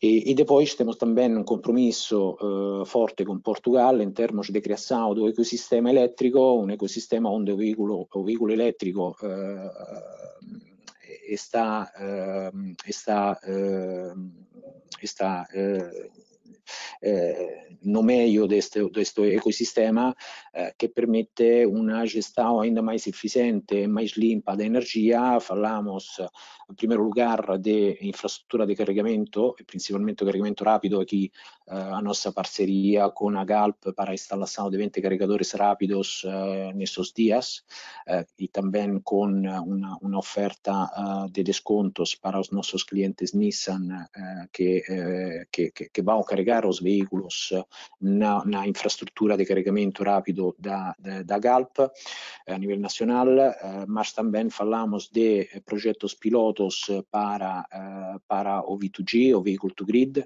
que é uma tecnologia exclusiva dos nossos veículos e que nós achamos um, tem um papel muito importante para otimizar e para, para, para para otimizar a rede e para, para, para equilibrar eh, eh, oferta e procura eh, de energia e, e, e, e, tornar o sistema ainda mais eficiente, ainda mais sustentável. e também temos projetos pilotos para a criação de economias circulares, onde há uma criação de energia com painéis solares, ou seja, uma, energia claramente limpa, que depois pode ser utilizada para alimentar uh, os edifícios, uh, as empresas, a casa eh, e também pode, pode, pode, pode carregar o veículo elétrico e o veículo elétrico mesmo pode eh, também devolver energia para este sistema para alimentar a casa ou a empresa eh, no momento eh, onde a energia tem um maior custo, por exemplo, ou uma, há uma, uma necessidade de maior energia na altura, na altura específica. Então vamos continuar com essa estratégia muito forte, para nós é um pilar fundamental, uh, mobilidade elétrica, mobilidade mais uh, inteligente, através novos produtos, novas tecnologias e, e também através da nossa contribuição na criação do ecossistema elétrico que permite eh, tornar o sistema em geral muito mais eficiente e sustentável. Muito bem. Um, tinha só aqui mais uma, uma pergunta para, para si, que, um, que tem a ver com que medidas é que gostava de ver tomadas por, por Portugal, por Espanha e também no âmbito da União Europeia, uh, que pudessem estimular esta transição para a mobilidade elétrica? Sim, bom, em primeiro lugar eu queria queria dizer que, eh, o salientar mais uma vez, que Portugal é um dos países eh, a nível europeu, que a nível mundial, que está comprometido no, no, no, no, na, na, no, no desenvolvimento eh, da, mobilidade, da mobilidade elétrica. E, e, é por isso que eh, antes eh, falei de, de estes resultados eh, muito, muito, muito um, positivos eh, aqui em Portugal. Eh, claramente na altura em que também estamos, para, estamos em uma, em uma crise econômica e financeira por causa da pandemia, in altura em que também a União, a União Europeia um, desenvolveu um plano uh, muito forte de apoio uh, para uh, tornar, de apoio financeiro a todos os países europeus, aqui fala-se de 2,4 trilhões de, de, milhões de euros disponíveis para tornar a economia, para, para reactivar, para, para reincentivar o desenvolvimento econômico, eh, mas no sentido mais verde e mais limpo eh, possível. Aqui para mim é importante que Portugal eh, presente um projeto, como espero eh, seguramente vai ser, eh, para aproveitar ao máximo, ao máximo estos, estos fondos. Eh, também para eh, apoiar a indústria, o setor automóvel, que é um dos setores que, eh, por causa da pandemia, foi mais impactado em termos de redução da procura. António, desculpe interromper, mas a questão, portanto, defendia, por exemplo, uma série de incentivos, por exemplo, um incentivo ao abate de veículos antigos, eh, uma redução, por exemplo, no tipo de impostos a aplicar no caso dos particulares. Este é o tipo de soluções que veria como positiva? Sim, sim, sim, exatamente, exatamente isso. Já vemos que Espanha, um, estamos a falar de poucos dias, uh, anunciaram um plano muito, muito forte de apoio, 250 milhões de euros para apoiar a renovação do parque circulante. Eh, con veículos eh, mais limpo possível, falam de uma contribuição em 6.500 euros eh, para a compra de um veículo elétrico.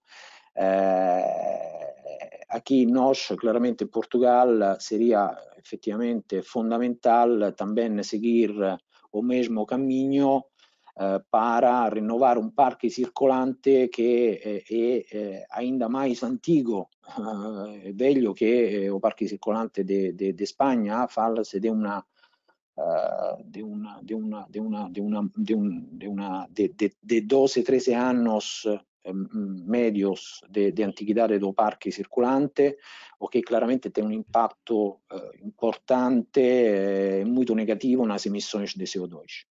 Então, renovar este parque é fundamental e claramente eh, todo o que é incentivos para abate eh, e incentivos para, eh, para, para comprar veículos elétricos é uma coisa que nós, nós recomendamos em maneira, em maneira muito, muito, muito forte. E vemos nós também que com as nossas iniciativas de incentivos eh, que fazemos eh, ao longo do, do, do, ano, vemos que há uma reatividade eh, muito, muito forte, uma elasticidade muito forte in, in, no volume de vendas e, e, e claramente o consumidor acha que efetivamente os incentivos sejam, são, são muito importantes. Muito obrigado. Agora, eh, para o Pedro Pinto. Uh, Pedro, nós, uh, uh, analisando aqui a evolução da mobilidade elétrica noutros países, nós olhamos, por exemplo, para, para a China, que apostou e começou a sua revolução na mobilidade elétrica pelas duas rodas. o que permitiu não só converter e, e, dar um contributo muito positivo à redução da poluição nos centros urbanos, como permitiu a criação de toda uma indústria que se especializou de tal modo que atualmente são os maiores produtores, quer a nível de, de, de, das duas rodas, das quatro e também dos autocarros, uh, que claramente lideram. Penso que têm cerca de 99% da produção de autocarros elétricos é feita na China e tudo isto começou, na verdade, com grandes incentivos à aquisição de veículos de, duas rodas. Um, mas nós olhamos, nós não temos aqui, infelizmente, nenhum representante de construtores eh, de duas rodas e, portanto, vais ter que fazer este papel de, eh, com a tua experiência, nos explicar um bocadinho porque é que as marcas mais tradicionais, eh, as mais importantes serão japonesas, não é? ainda estão bastante atrasadas em relação à mobilidade elétrica no que diz respeito às duas rodas e, ao mesmo tempo, temos uma quantidade extraordinária de empresas chinesas a produzirem alguns veículos até com bastante qualidade eh, de, de duas rodas com, com de bateria. Sim, eh, eu acho, eh, em primeiro lugar, agradecer também aqui o convite para estar aqui presente. Relativamente ao papel das construtoras de duas rodas nesta nova revolução, por assim dizer, da mobilidade elétrica, eu acho que foram apanhadas um pouco desprevenidas uh, e acharam, uh, minimizaram um pouco uh, a tração que veio a ter nos últimos anos. desde o meu ponto de vista, achavam que ia ser algo muito mais progressivo e, na realidade, é que neste momento, de todas as construtoras de motas que nós conhecemos, são muito pontuais uh, as versões uh, eh, 100% elétricas e com características que sejam minimamente comparáveis uh, aos equivalentes a combustão. a maior parte das soluções que temos neste momento são na Europa, mais, mais, na Europa, nos Estados Unidos, são pequenos produtores com capacidade limitada, alguns em Barcelona, outros nos Estados Unidos, Uh, Itália também, enérgica. Pois, A Itália também tem uma, uma componente forte. A Ascol, o modelo uhum. que nós utilizamos uh, atualmente na, na Ecultra, uh, também é um modelo italiano. Mas, mas a, a produção é feita, se calhar, na China, Itália. é tudo em Itália. Itália sim, sim, sim. Há componentes que vêm da China, normal claro. isso? Mas... Sim, sim, mas to, to, toda a assemblagem, toda, uhum. toda a construção final é feita, neste caso, em Itália. Eh, a título só de, de, de curiosidade, eh, a Cultra, na sua fase inicial, em 2006, eh, nasceu com 25 motas chinesas em Barcelona, perto da Sagrada Família, para, para, um, para um setor, para um nicho de mercado de, de turismo. Voltando, neste momento temos uh, 17, mil, 17 mil veículos, dos quais uh, uh, 60% são elétricos eu, desde que tomei funções há, há, um ano atrás, mais ou menos um ano atrás, 12 meses, eh, aqui em Portugal, assumindo todas as áreas de negócio, eh, nós adquirimos cerca de 5 veículos de combustão interna e mais de 350 veículos elétricos. seja, a aposta no elétrico é, é, é bastante forte.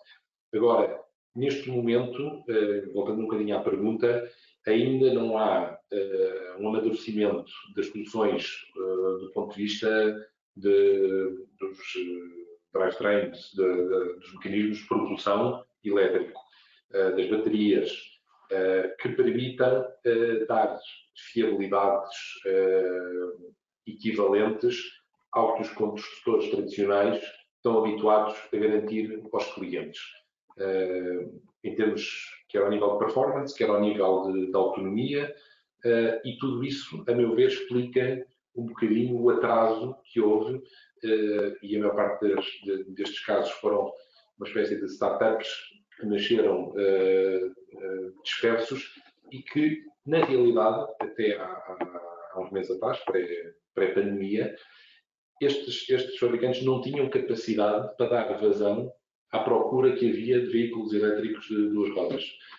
Uh, e, e, neste momento uh, a produção chinesa é massiva, uh, tem, tem capacidades quer na China, quer na Índia, mas quando comparado com o nível de qualidade exigido ao nível europeu e ao nível americano, creio que ainda há ali um, um, um percurso a evoluir, a crescer, para poder ser uma, uma, uma solução uh, generalizada e de, de, qualidade. Muito bem. Interessante, nos últimos dias houve uma, uma notícia interessante na área da mobilidade partilhada, uma, notícia local aqui da, da, questão de Lisboa, é que uh, a Jump, que era, que estava incluída na plataforma da, da Uber, uh, de bicicletas partilhadas, passou para a plataforma da Line, que é, que, enfim, é um operador de trotinetes e, e, se calhar mais vocacionado para a mobilidade partilhada do que propriamente a Uber, que, enfim, que tem os serviços que a gente, que a gente conhece, de transporte de pessoas e também uh, Uber Eats, uh, mas uh, isto, isto é um caminho, ou seja, esta consolidação também pode ser feita e este crescimento das, das, plataformas de mobilidade partilhada pode ser feita adicionando novas formas, novos veículos. Fala-nos um pouco sobre isso, por favor. Sem, sem dúvida, ou seja, o mercado da micromobilidade está estava até há uns, até uns meses atrás totalmente fragmentado. Ou seja, havia hum, qualquer startup que fazia um plano de negócios que queria conquistar o mundo com os trotinetes, conseguia levantar 20, 30, 40, 100 milhões de euros facilmente uh, através dos, dos, fundos de investimento. E isto, o, de capital de risco, isto fez com que houvesse uma dispersão e uma fragmentação de vários uh, players no mercado. Só a, título de exemplo, a Câmara de Lisboa faz uh, mensalmente reuniões com os vários operadores de, de, sistemas partilhados, sejam trotinetes, bicicletas, scooters e, e car sharing. nós chegamos a ter reuniões em que estavam mais de 20, 23, 25 empresas diferentes só a atuar na, na cidade de Lisboa já eh, nos últimos meses pré-Covid e agora com, com, com, o Covid, com a pandemia, eh, este número reduziu significativamente. A maior parte das empresas não conseguiram eh, assegurar a, a sua sustentabilidade, a sua viabilidade financeira. Por isso é normal que haja no mercado concentrações entre aqueles players que têm uh, uma estrutura uh, financeira, por pertencerem a grupos económicos uh, bastante saudáveis financeiramente ou por conseguirem adaptar os seus, os seus modelos de negócio a estas, estas novas pandemias. A aquisição da, da Line, de, dos, da versão de micromobilidade da, da Uber, é, é o exemplo um bocadinho mais, mais claro, apesar dos contornos serem um pouco mais complexos do que, do que esta simples aquisição. A Uber fez um investimento significativo na Line, à volta de 170 milhões de euros, e aperceberam-se que uma empresa uh, pure play, um, uma empresa que seja 100% focada na parte da, da micromobilidade, é capaz de retirar muito mais eficiências ao nível uh, operativo do que uma empresa como a Uber, que está dispersa por uma série de de, de verticais de negócio, do, do ride-hailing, uhum. da, da, entrega de comida ao domicílio, e, e, e tinha, e tinha a Jump. Uh, esta, esta, esta concentração faz com que todos, a base de dados de clientes da Uber, possa, na mesma, utilizar quer os elementos da Line, quer os elementos da, da Jump, e uh, permitir uh, sinergias e eficiências ao nível de localizações, ao nível de equipas, e desta forma procurar a rentabilidade económica destes, destes modelos. Muito bem. Relativamente aqui, e muito concretamente, à Ecultra, ter alguma brevidade depois na resposta, a Ecultra vai, vai se expandir, eh, já está a expandir-se com uma nova experiência com outros veículos noutra cidade que não, que não Lisboa, mas em Lisboa também há novidades e vai, vai aumentar a sua área eh, onde vai estar presente. Eh, falamos um bocadinho sobre isto, mas tem um minuto e meio. Certo. A Ecultra está muito atenta às, às, necessidades dos seus utilizadores. Como, como referiste, acrescentámos outras, outras modalidades de, de mobilidade. Recentemente em Barcelona colocámos as bicicletas. Aqui em Lisboa estamos a, a testar novas áreas de serviço, por assim dizer, novas a abranger outros municípios, não só de Lisboa, mas também o município de Oeiras, o município de Amadora, eh, de Louros, que são, fazem fronteira com, com o município de, de Lisboa, para uh, exatamente cobrir uh, as necessidades dos nossos utilizadores da, da micromobilidade. Não no sentido de que essas pessoas consigam mover-se desde esses locais até ao centro da cidade, mas permitir colmatar, se calhar, falhas ao nível do sistema de transportes públicos nesses locais, em que o primeiro trajeto, desde as casas das pessoas até uma interface uh, multimodal, possa ser feito com a Inculta, depois um transporte de grande capacidade traga as pessoas até ao centro das cidades e depois, já no centro das cidades, possam voltar a, a movimentar-se. Não queres revelar aqui em primeira mão qual é a área? Aqui só para os nossos, para quem está a ver, Estamos ainda em fase, em fase de, de, de, negociações, mas estes exemplos que referi, da Amadora, da Loures, tudo isso, são, são as áreas que vamos ampliar. Muito obrigado, então, por teres partilhado connosco esta novidade que vai ser depois anunciada formalmente dentro de alguns dias. E agora pedi aqui uh, ao, ao Gonçalo, ao Gonçalo Queiro, que uh, este, o grupo Join é um grupo de várias empresas de, de tecnologia, não é? Também inclui a Evolute, e vocês agora enfrentaram aqui um desafio que é, decidiram criar aqui uma ligação muito direta entre a produção de energia e a mobilidade elétrica, com a alteração da frota e tudo isso. Queres nos contar um pouco como é, como é que esse, este exemplo de, de enfim, uma oportunidade para poupar e para ser mais eficiente em termos energéticos e talvez até novas oportunidades de negócio. Uh, sim, claro. Uh, eu, eu, eu, diria que o primeiro mito que, tem de ser, se calhar, abordado e destruído é que, genericamente, as pessoas têm a, a noção de que a mobilidade elétrica é dispendiosa. Uh, e, e, e, talvez eu, eu começaria por aí porque grande parte de, de, eu diria que nós temos duas grandes objeções uh, quando falamos com pessoas que têm carros normais uh, e quando nós começamos a abordar o, o, tema da mobilidade elétrica.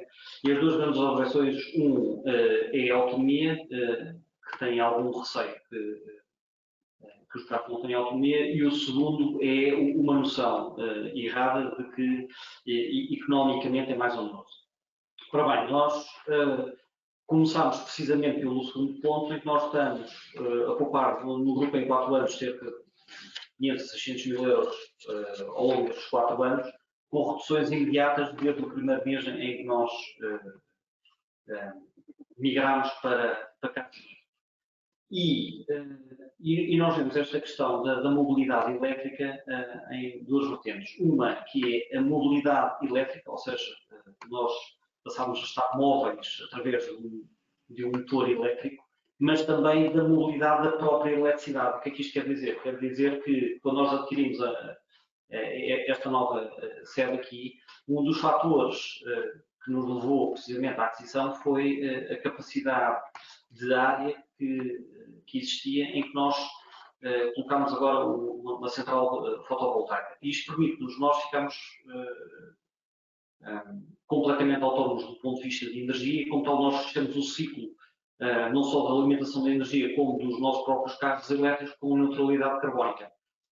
mais uma vez, a própria questão de instalação dos painéis fotovoltaicos é economicamente vantajosa e, e, como tal, eh, olhando para o ciclo todo, não há razão nenhuma objetiva para nós não fazermos este movimento. Sim, mas, mas falando, falando de números, se calhar é a forma que isto tem um investimento, não é? E tem uh, uma, uma poupança uh, que depois é contabilizada. E isso faz sentido em termos empresariais Consegues fazer esses números baterem todos certo? E, e, os números batem certo a partir do momento em que uma central, uh, começando pelo, primeiro pela mobilidade elétrica, depois para, uh, para a central fotovoltaica.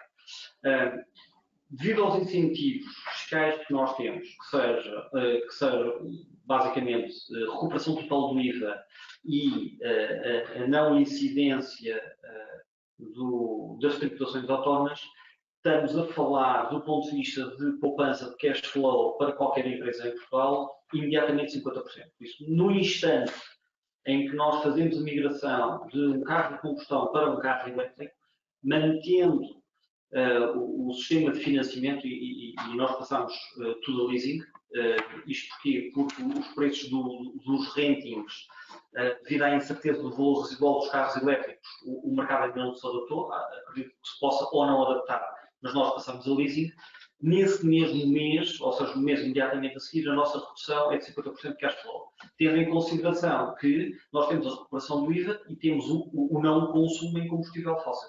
Uh, isto é muito significativo. Porquê? Porque também existe uma, uma, uma percepção, uh, mais uma vez errada, de que existe uma poupança económica, mas não uma poupança financeira no curto prazo. E eu queria referir que é precisamente o contrário. Por isso, no instante em que nós fazemos essa migração, no mês a seguir estamos a poupar 50% de cash flow. E eu, eu friso esta questão do cash flow porque uh, eu sei que não queres voltar às questões do Covid. Uh, não, mas, eh, mas eu diria. Eu, voltar, ela está sempre presente, não é? Eu diria que em tempos de, de optimização, sobrevivência das empresas, é absolutamente essencial. Relativamente à central fotovoltaica, depois é exatamente a mesma questão. Ou, ou, ou seja, uma vez que o, payback de uma central fotovoltaica com a tecnologia uh, atual, neste momento já é claramente inferior a 4 anos, uh, as contas que nós estamos a fazer aqui são entre os 2,7 e os 3,5 anos, por isso estamos a falar já em ciclos muito curtos. Basta um desfazamento da maturidade do financiamento para 6 ou 8 anos para que, mais uma vez, o cash flow se reduza a 50% e, como tal, o benefício para uma empresa é imediato. Eh, já não existe sequer aquela questão de, ah, vou esperar mais eh, dois anos ou três anos. Por isso, qualquer atraso neste momento eh, é crítico. Recordando que Portugal não, não produz petróleo, não somos produtores de petróleo, nem temos reservas de petróleo, teremos todo a ganhar em fazer esta migração o mais rapidamente possível. Muito bem. Eh, fazíamos aqui o ciclo completo e esta pergunta para o Henrique, para o Henrique Sanches é uma pergunta de, eu diria, nível 3 ou nível 4, mas acho que se alguém consegue estar à altura é o Henrique. E a questão é, esta transição para a mobilidade elétrica não é, se calhar, a altura de nós eh, passarmos a ter uma relação um bocadinho mais racional com o automóvel? Um, fará sentido que os elétricos sejam também veículos de alta performance, de prestações elevadas e que os seus uh, utilizadores uh, invistam em upgrades como jantes mais largas, proteções de pintura em vinil. Um, qual é que é, se calhar era a altura para nós deixarmos um pouco de lado a, a vaidade que sempre nos caracterizou um bocadinho que, que, relativamente à propriedade do nosso automóvel um, e esta seria uma boa oportunidade, talvez, para olharmos para estas questões de uma maneira diferente. Bom, isso vai, vai continuar sempre, Adelino. Uh, isso é fruto da condição humana e, portanto, não, não vejo como isso poderá deixar de existir. Uh, esse tipo de comportamentos ou outro tipo de comportamentos tem a ver com a relação que nós uh, vamos, vamos criar em relação à sociedade. portanto, a, este, a pandemia, o COVID, a Covid-19, o que é que nos veio mostrar claramente?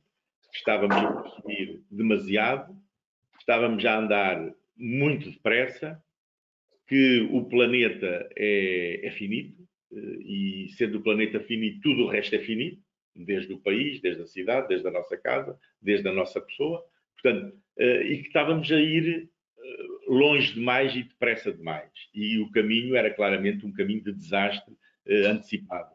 Esta, eu julgo que é a conclusão principal, este, esta reflexão que, que a Covid-19 nos veio trazer, porque passámos mais tempo em casa, passámos mais tempo a, a pensar claramente o que é que nos está a acontecer. Eu lembro-me de umas conversas logo no início, em que alguém dizia que eh, entramos num túnel do qual não vemos a luz ao fundo do túnel, nem sabemos o comprimento do mesmo túnel, desse mesmo túnel.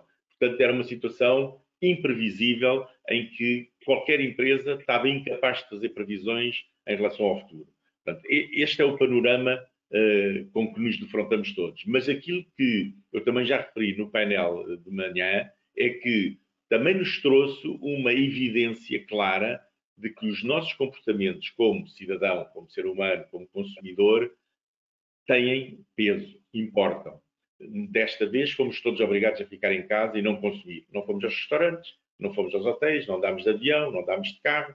E o que é que nós vimos? Vimos que as empresas de aviação comercial estão praticamente todas falidas, todos os aviões estão no chão, vimos que os hotéis estão com imensos problemas uh, financeiros, os restaurantes, muitos deles vão fechar, uh, os automóveis, as vendas de automóveis uh, caíram 97% no Reino Unido, caíram 84% em Portugal, portanto, caíram para níveis um, impensáveis há muito pouco tempo.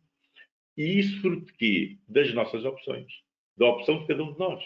Aquilo que nós julgávamos, ah, mas eu, eu não vou mudar, ou não vou deixar de comer eh, carne, por exemplo, ou não vou deixar de fazer férias eh, de avião, porque não tem impacto, sou só um. Não, tem impacto. Nós conseguimos comprovar que tem impacto. Quem gera emprego, por muito que isto custe a alguns economistas ouvir, quem gera emprego não são as empresas, são os consumidores.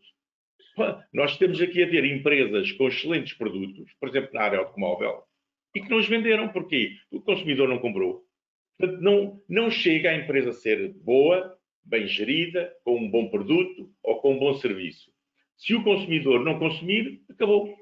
Não há, não há, não, não, não há economia. Isto não funciona. Portanto, este é um grande ensinamento que esta pandemia, pelas piores razões, nos trouxe. É que nós podemos fazer a diferença e estamos a fazer a diferença, porque nós vimos como uh, as vendas dos automóveis com motores de combustão interna caíram brutalmente e como as vendas de automóveis elétricos ou híbridos plug-in mostraram uma muito maior resiliência e caíram muitíssimo menos. No caso de Portugal, estamos a falar, e, e, e referindo os, os, valores de maio, uma queda na venda dos automóveis ligeiros de passageiros em geral de 65%, de 62% e na venda dos elétricos e dos híbridos plug-in de apenas 6,5%, um décimo da queda que teve o mercado automóvel tradicional. Portanto, é possível, de facto, estas alterações. O exemplo que o Adelino deu é um exemplo, pronto, eh, mas nós temos construtores automóveis que já repararam nisso. O caso da Volvo,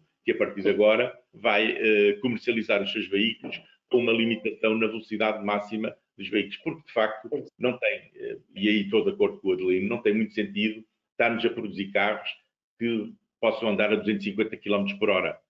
Não faz sentido nenhum. Faz sentido para as corridas, para o desporto automóvel, não faz sentido para o dia a dia alguém comprar um carro eh, que possa andar a 250 km por hora ou acelerar dos, dos 0 aos 100 em, em 3 segundos. É evidente que há pessoas que gostam disso. Eu, pessoalmente, aprecio aprecio, mas eh, temos que ver que isso não tem sentido, em termos de, de, da sociedade e do mercado automóvel, não faz muito sentido. Faz muito, muito mais sentido que os carros sejam ligeiramente mais baratos, andem um bocadinho menos, eh, a velocidade máxima seja menor, a aceleração seja menor, e então teremos eh, modelos desportivos apropriados para as corridas de automóveis e para o desporto automóvel em geral, que então com performances muito grandes. Mas o, o veículo elétrico tem, essa, tem esse dom, é que com o mesmo investimento, qualquer pessoa consegue ter um carro com uma eficiência energética muitíssimo superior a um motor de combustão interna. Estamos a falar na ordem que o motor elétrico tem uma eficiência entre os 92% e os 95%, enquanto que o motor de combustão interna tem uma, uma, uma ordem de eficiência entre os 25% e os 30%. Portanto, com muito melhor performance, qualquer carro elétrico tem uma performance equivalente, da mesma gama, tem uma performance muito superior ao equivalente com motor de combustão interna. Estamos a falar que é muito mais ecológico, porque consome, só basta partir do princípio que é muito mais eficiente. Portanto, consome para percorrer os mesmos 100 km muito menos energia que um carro com motor de combustão interna. Obrigado. Agora vamos ter que avançar. Tenho aqui uma questão mais para o António Melica, que é relativa. Eu estive uma vez numa, estive numa apresentação de uma marca japonesa, não era, não era a Nissan, um, e um executivo japonês muito simpático esteve a conversar um pouco comigo e falámos sobre a mobilidade partilhada. Uh, e ele disse, Adelino, é, naturalmente preocupa-nos um pouco, porque se um automóvel serve para transportar cinco pessoas na mobilidade partilhada, isso significa que nós, à partida, vamos vender menos quatro automóveis. Uh, e, portanto, é, é, verdade que esta a mobilidade partilhada é uma ameaça aos construtores, ao negócio dos construtores? Ah, para mí, mobilidade partilhada tem que ser uh, aproveitada. Uh, claramente, as, uh, os produtores de automóveis têm que mudar a abordagem ao negócio considerando as novas tendências. Uh, Eh, no necesariamente esto va a producir un, un, un impacto no, no, no, no sector. Eh, también falamos de muchas veces también do impacto que a mobilidade elétrica tem no negocio de pós-venda, por exemplo. É claro que aqui também o setor tem que eh, mudar uh, de estratégia, tem que mudar de, uh, de abordagem ao negócio uh, com a oferta de produtos e serviços inovadores, novos, que seguem as tendências e os desejos dos consumidores. A então, Nissan tem neste momento alguma plataforma de mobilidade partilhada? Eu em sim, Portugal não. Sim, não, em Portugal ainda não. Estamos a olhar para isso. Em outros países já temos experiências. em França, também em Madrid lançamos uma operação bastante, bastante importante. É, uma coisa onde tem sentido trabalhar e vamos a, vamos a continuar a trabalhar sempre na ótica de maximizar a mobilidade mais sustentável e a mobilidade, a mobilidade elétrica. Muito bem. António, tenho aqui uma questão que talvez pudesse ser respondida por si, de um, de um leitor, de um, de um, espectador, enfim, que está a acompanhar aqui o nosso webinar, Sim. Ricardo Silva, que pergunta por que é que não há uma diminuição significativa de preço nos veículos elétricos?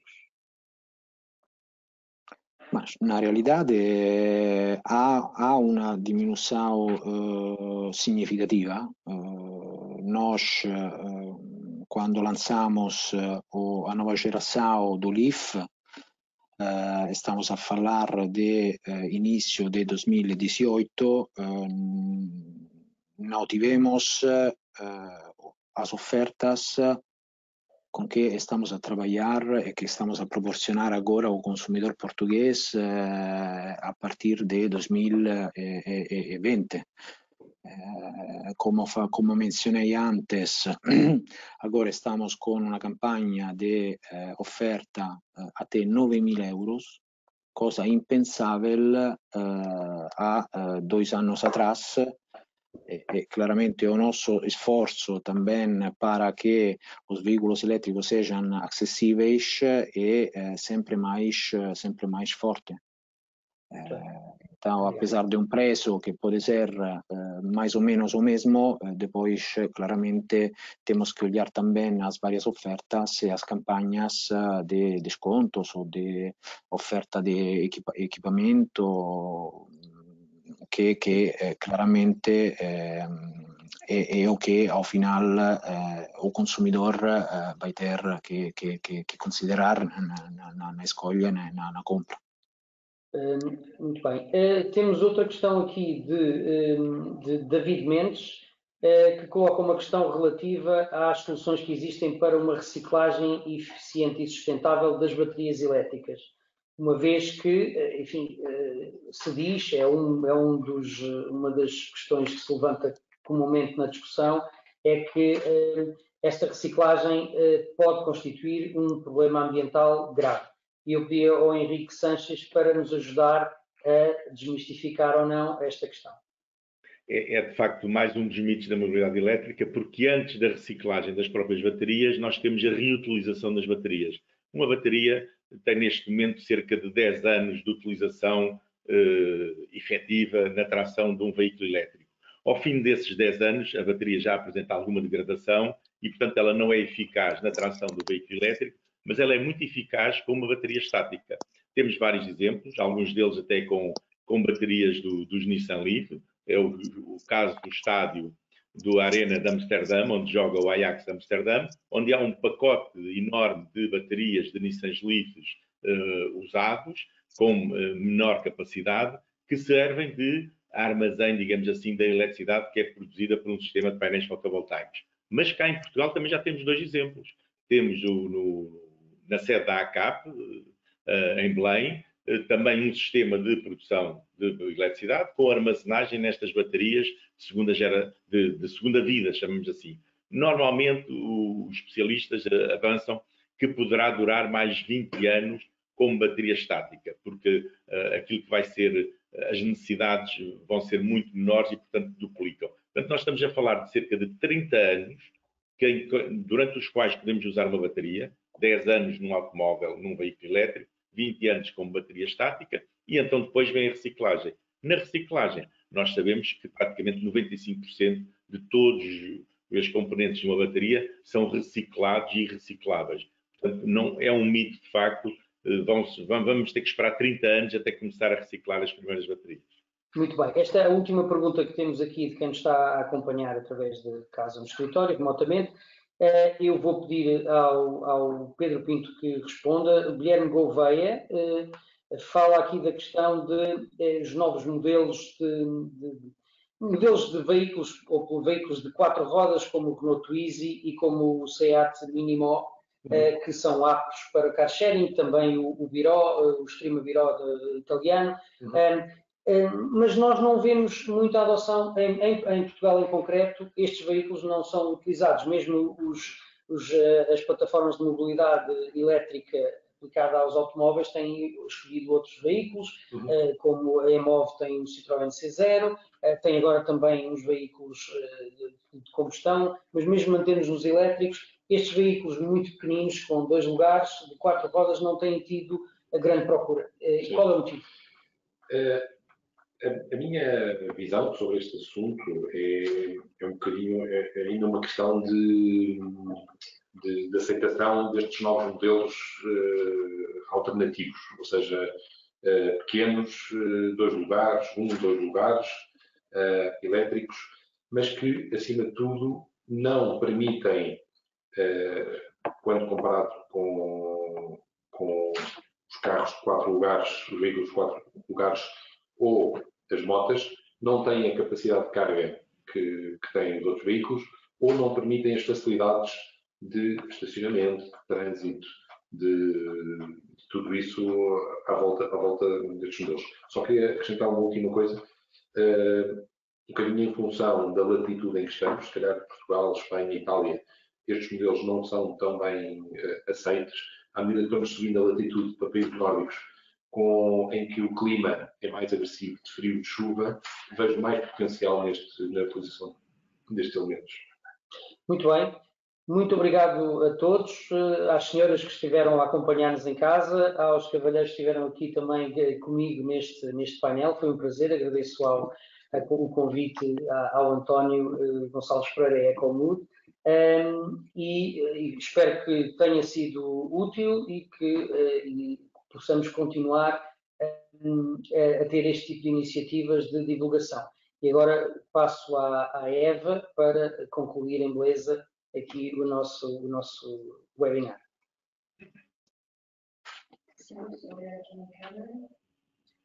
Olá outra vez. Obrigada então a todos pelo, pela vossa participação e pelo, pelo debate interessante. Uh, terminamos assim o nosso evento com, com este painel. Lembro que uh, este evento foi gravado e vai estar disponibilizado no canal de, de YouTube do Mobility. Uh, também os convido uh, a se juntarem ao Clube Evolute, uh, vou colocar o link no chat, e à Instituto Social da Ecomund. Uh, também criámos um grupo de WhatsApp que vos convido para, para se juntarem, continuarmos a conversa e, e jogarmos comentários. De resto, um, vemos, na, vemos na Amadora. Eu, eu queria só terminar com, com os agradecimentos aos nossos, aos nossos parceiros e patrocinadores, um, todas as empresas e instituições que nos apoiaram, uh, como a Caetano Power, concessionária da Nissan, um, a ALD Automotive, a Lease Plan, a Group Join, claro, um, a Infosistema, a Growing, a Nissan, a Mix System, a Field, a Dota Digitais, a, a Teres, a Sem Água, a UV, um, a Ecuta e a MUBI a Blue Auto e a Watson e o Pensamentos como parceiros de mídia. Muito obrigada também, Ricardo, pela vossa presença e obrigado a todos os nossos oradores mais uma vez. Deixo então com uma mensagem da, da Presidente da, da Câmara Municipal da Amadora um, e o convite para o próximo Mobility, que será no dia 17 de setembro, no âmbito da Semana Europeia da Mobilidade. Tenham um ótimo verão e mantenham-se sábados. Obrigado e bom dia. Obrigado. Obrigado. Queria, em primeiro lugar, eh, felicitar a Ecomud de Portugal pela realização desta conferência do On Mobility Online, eh, felicitar todos os participantes, eh, felicitar todos aqueles que estiveram a assistir a esta conferência, agora de forma não presencial, fruto dos tempos que vivemos, mas que participaram e assistiram online, e dizer que, naturalmente, esta, este tema da mobilidade sustentável é tão importante, ou se calhar mais importante nos dias de hoje, e em todos os desafios que todos nós esperam neste período pós-Covid, em que todas estas questões ligadas à temática da mobilidade sustentável vão ter que estar cada vez mais em cima da mesa dos decisores políticos, das organizações, da, da forma como pensamos e estruturamos os nossos territórios e das intervenções também que desejamos para cada um dos nossos territórios eh, e que trabalhamos em cada um dos nossos territórios. Por isso, uma vez mais, felicitar por esta iniciativa. Eu acho que é muito importante que as organizações e que a reflexão sobre temas tão importantes e tão estratégicos para as cidades eh, não deixe de se fazer, apesar de vivermos tempos diferentes, e que seja possível realizá-las e fazê-las de forma diferente, como aconteceu com esta conferência. Eh, e dizer que, naturalmente, em setembro, mais propriamente no dia 17 de setembro, esperamos também poder contar com a presença de todos na Semana da, da Europeia da Mobilidade, que se vai realizar também uh, na Amadora, e teremos naturalmente muito gosto, enquanto cidade amadora, em vos acolher e em vos receber também no On Mobility Amadora, como já referi, no dia 17 de setembro. Por isso, até breve, votos de bom trabalho para todos.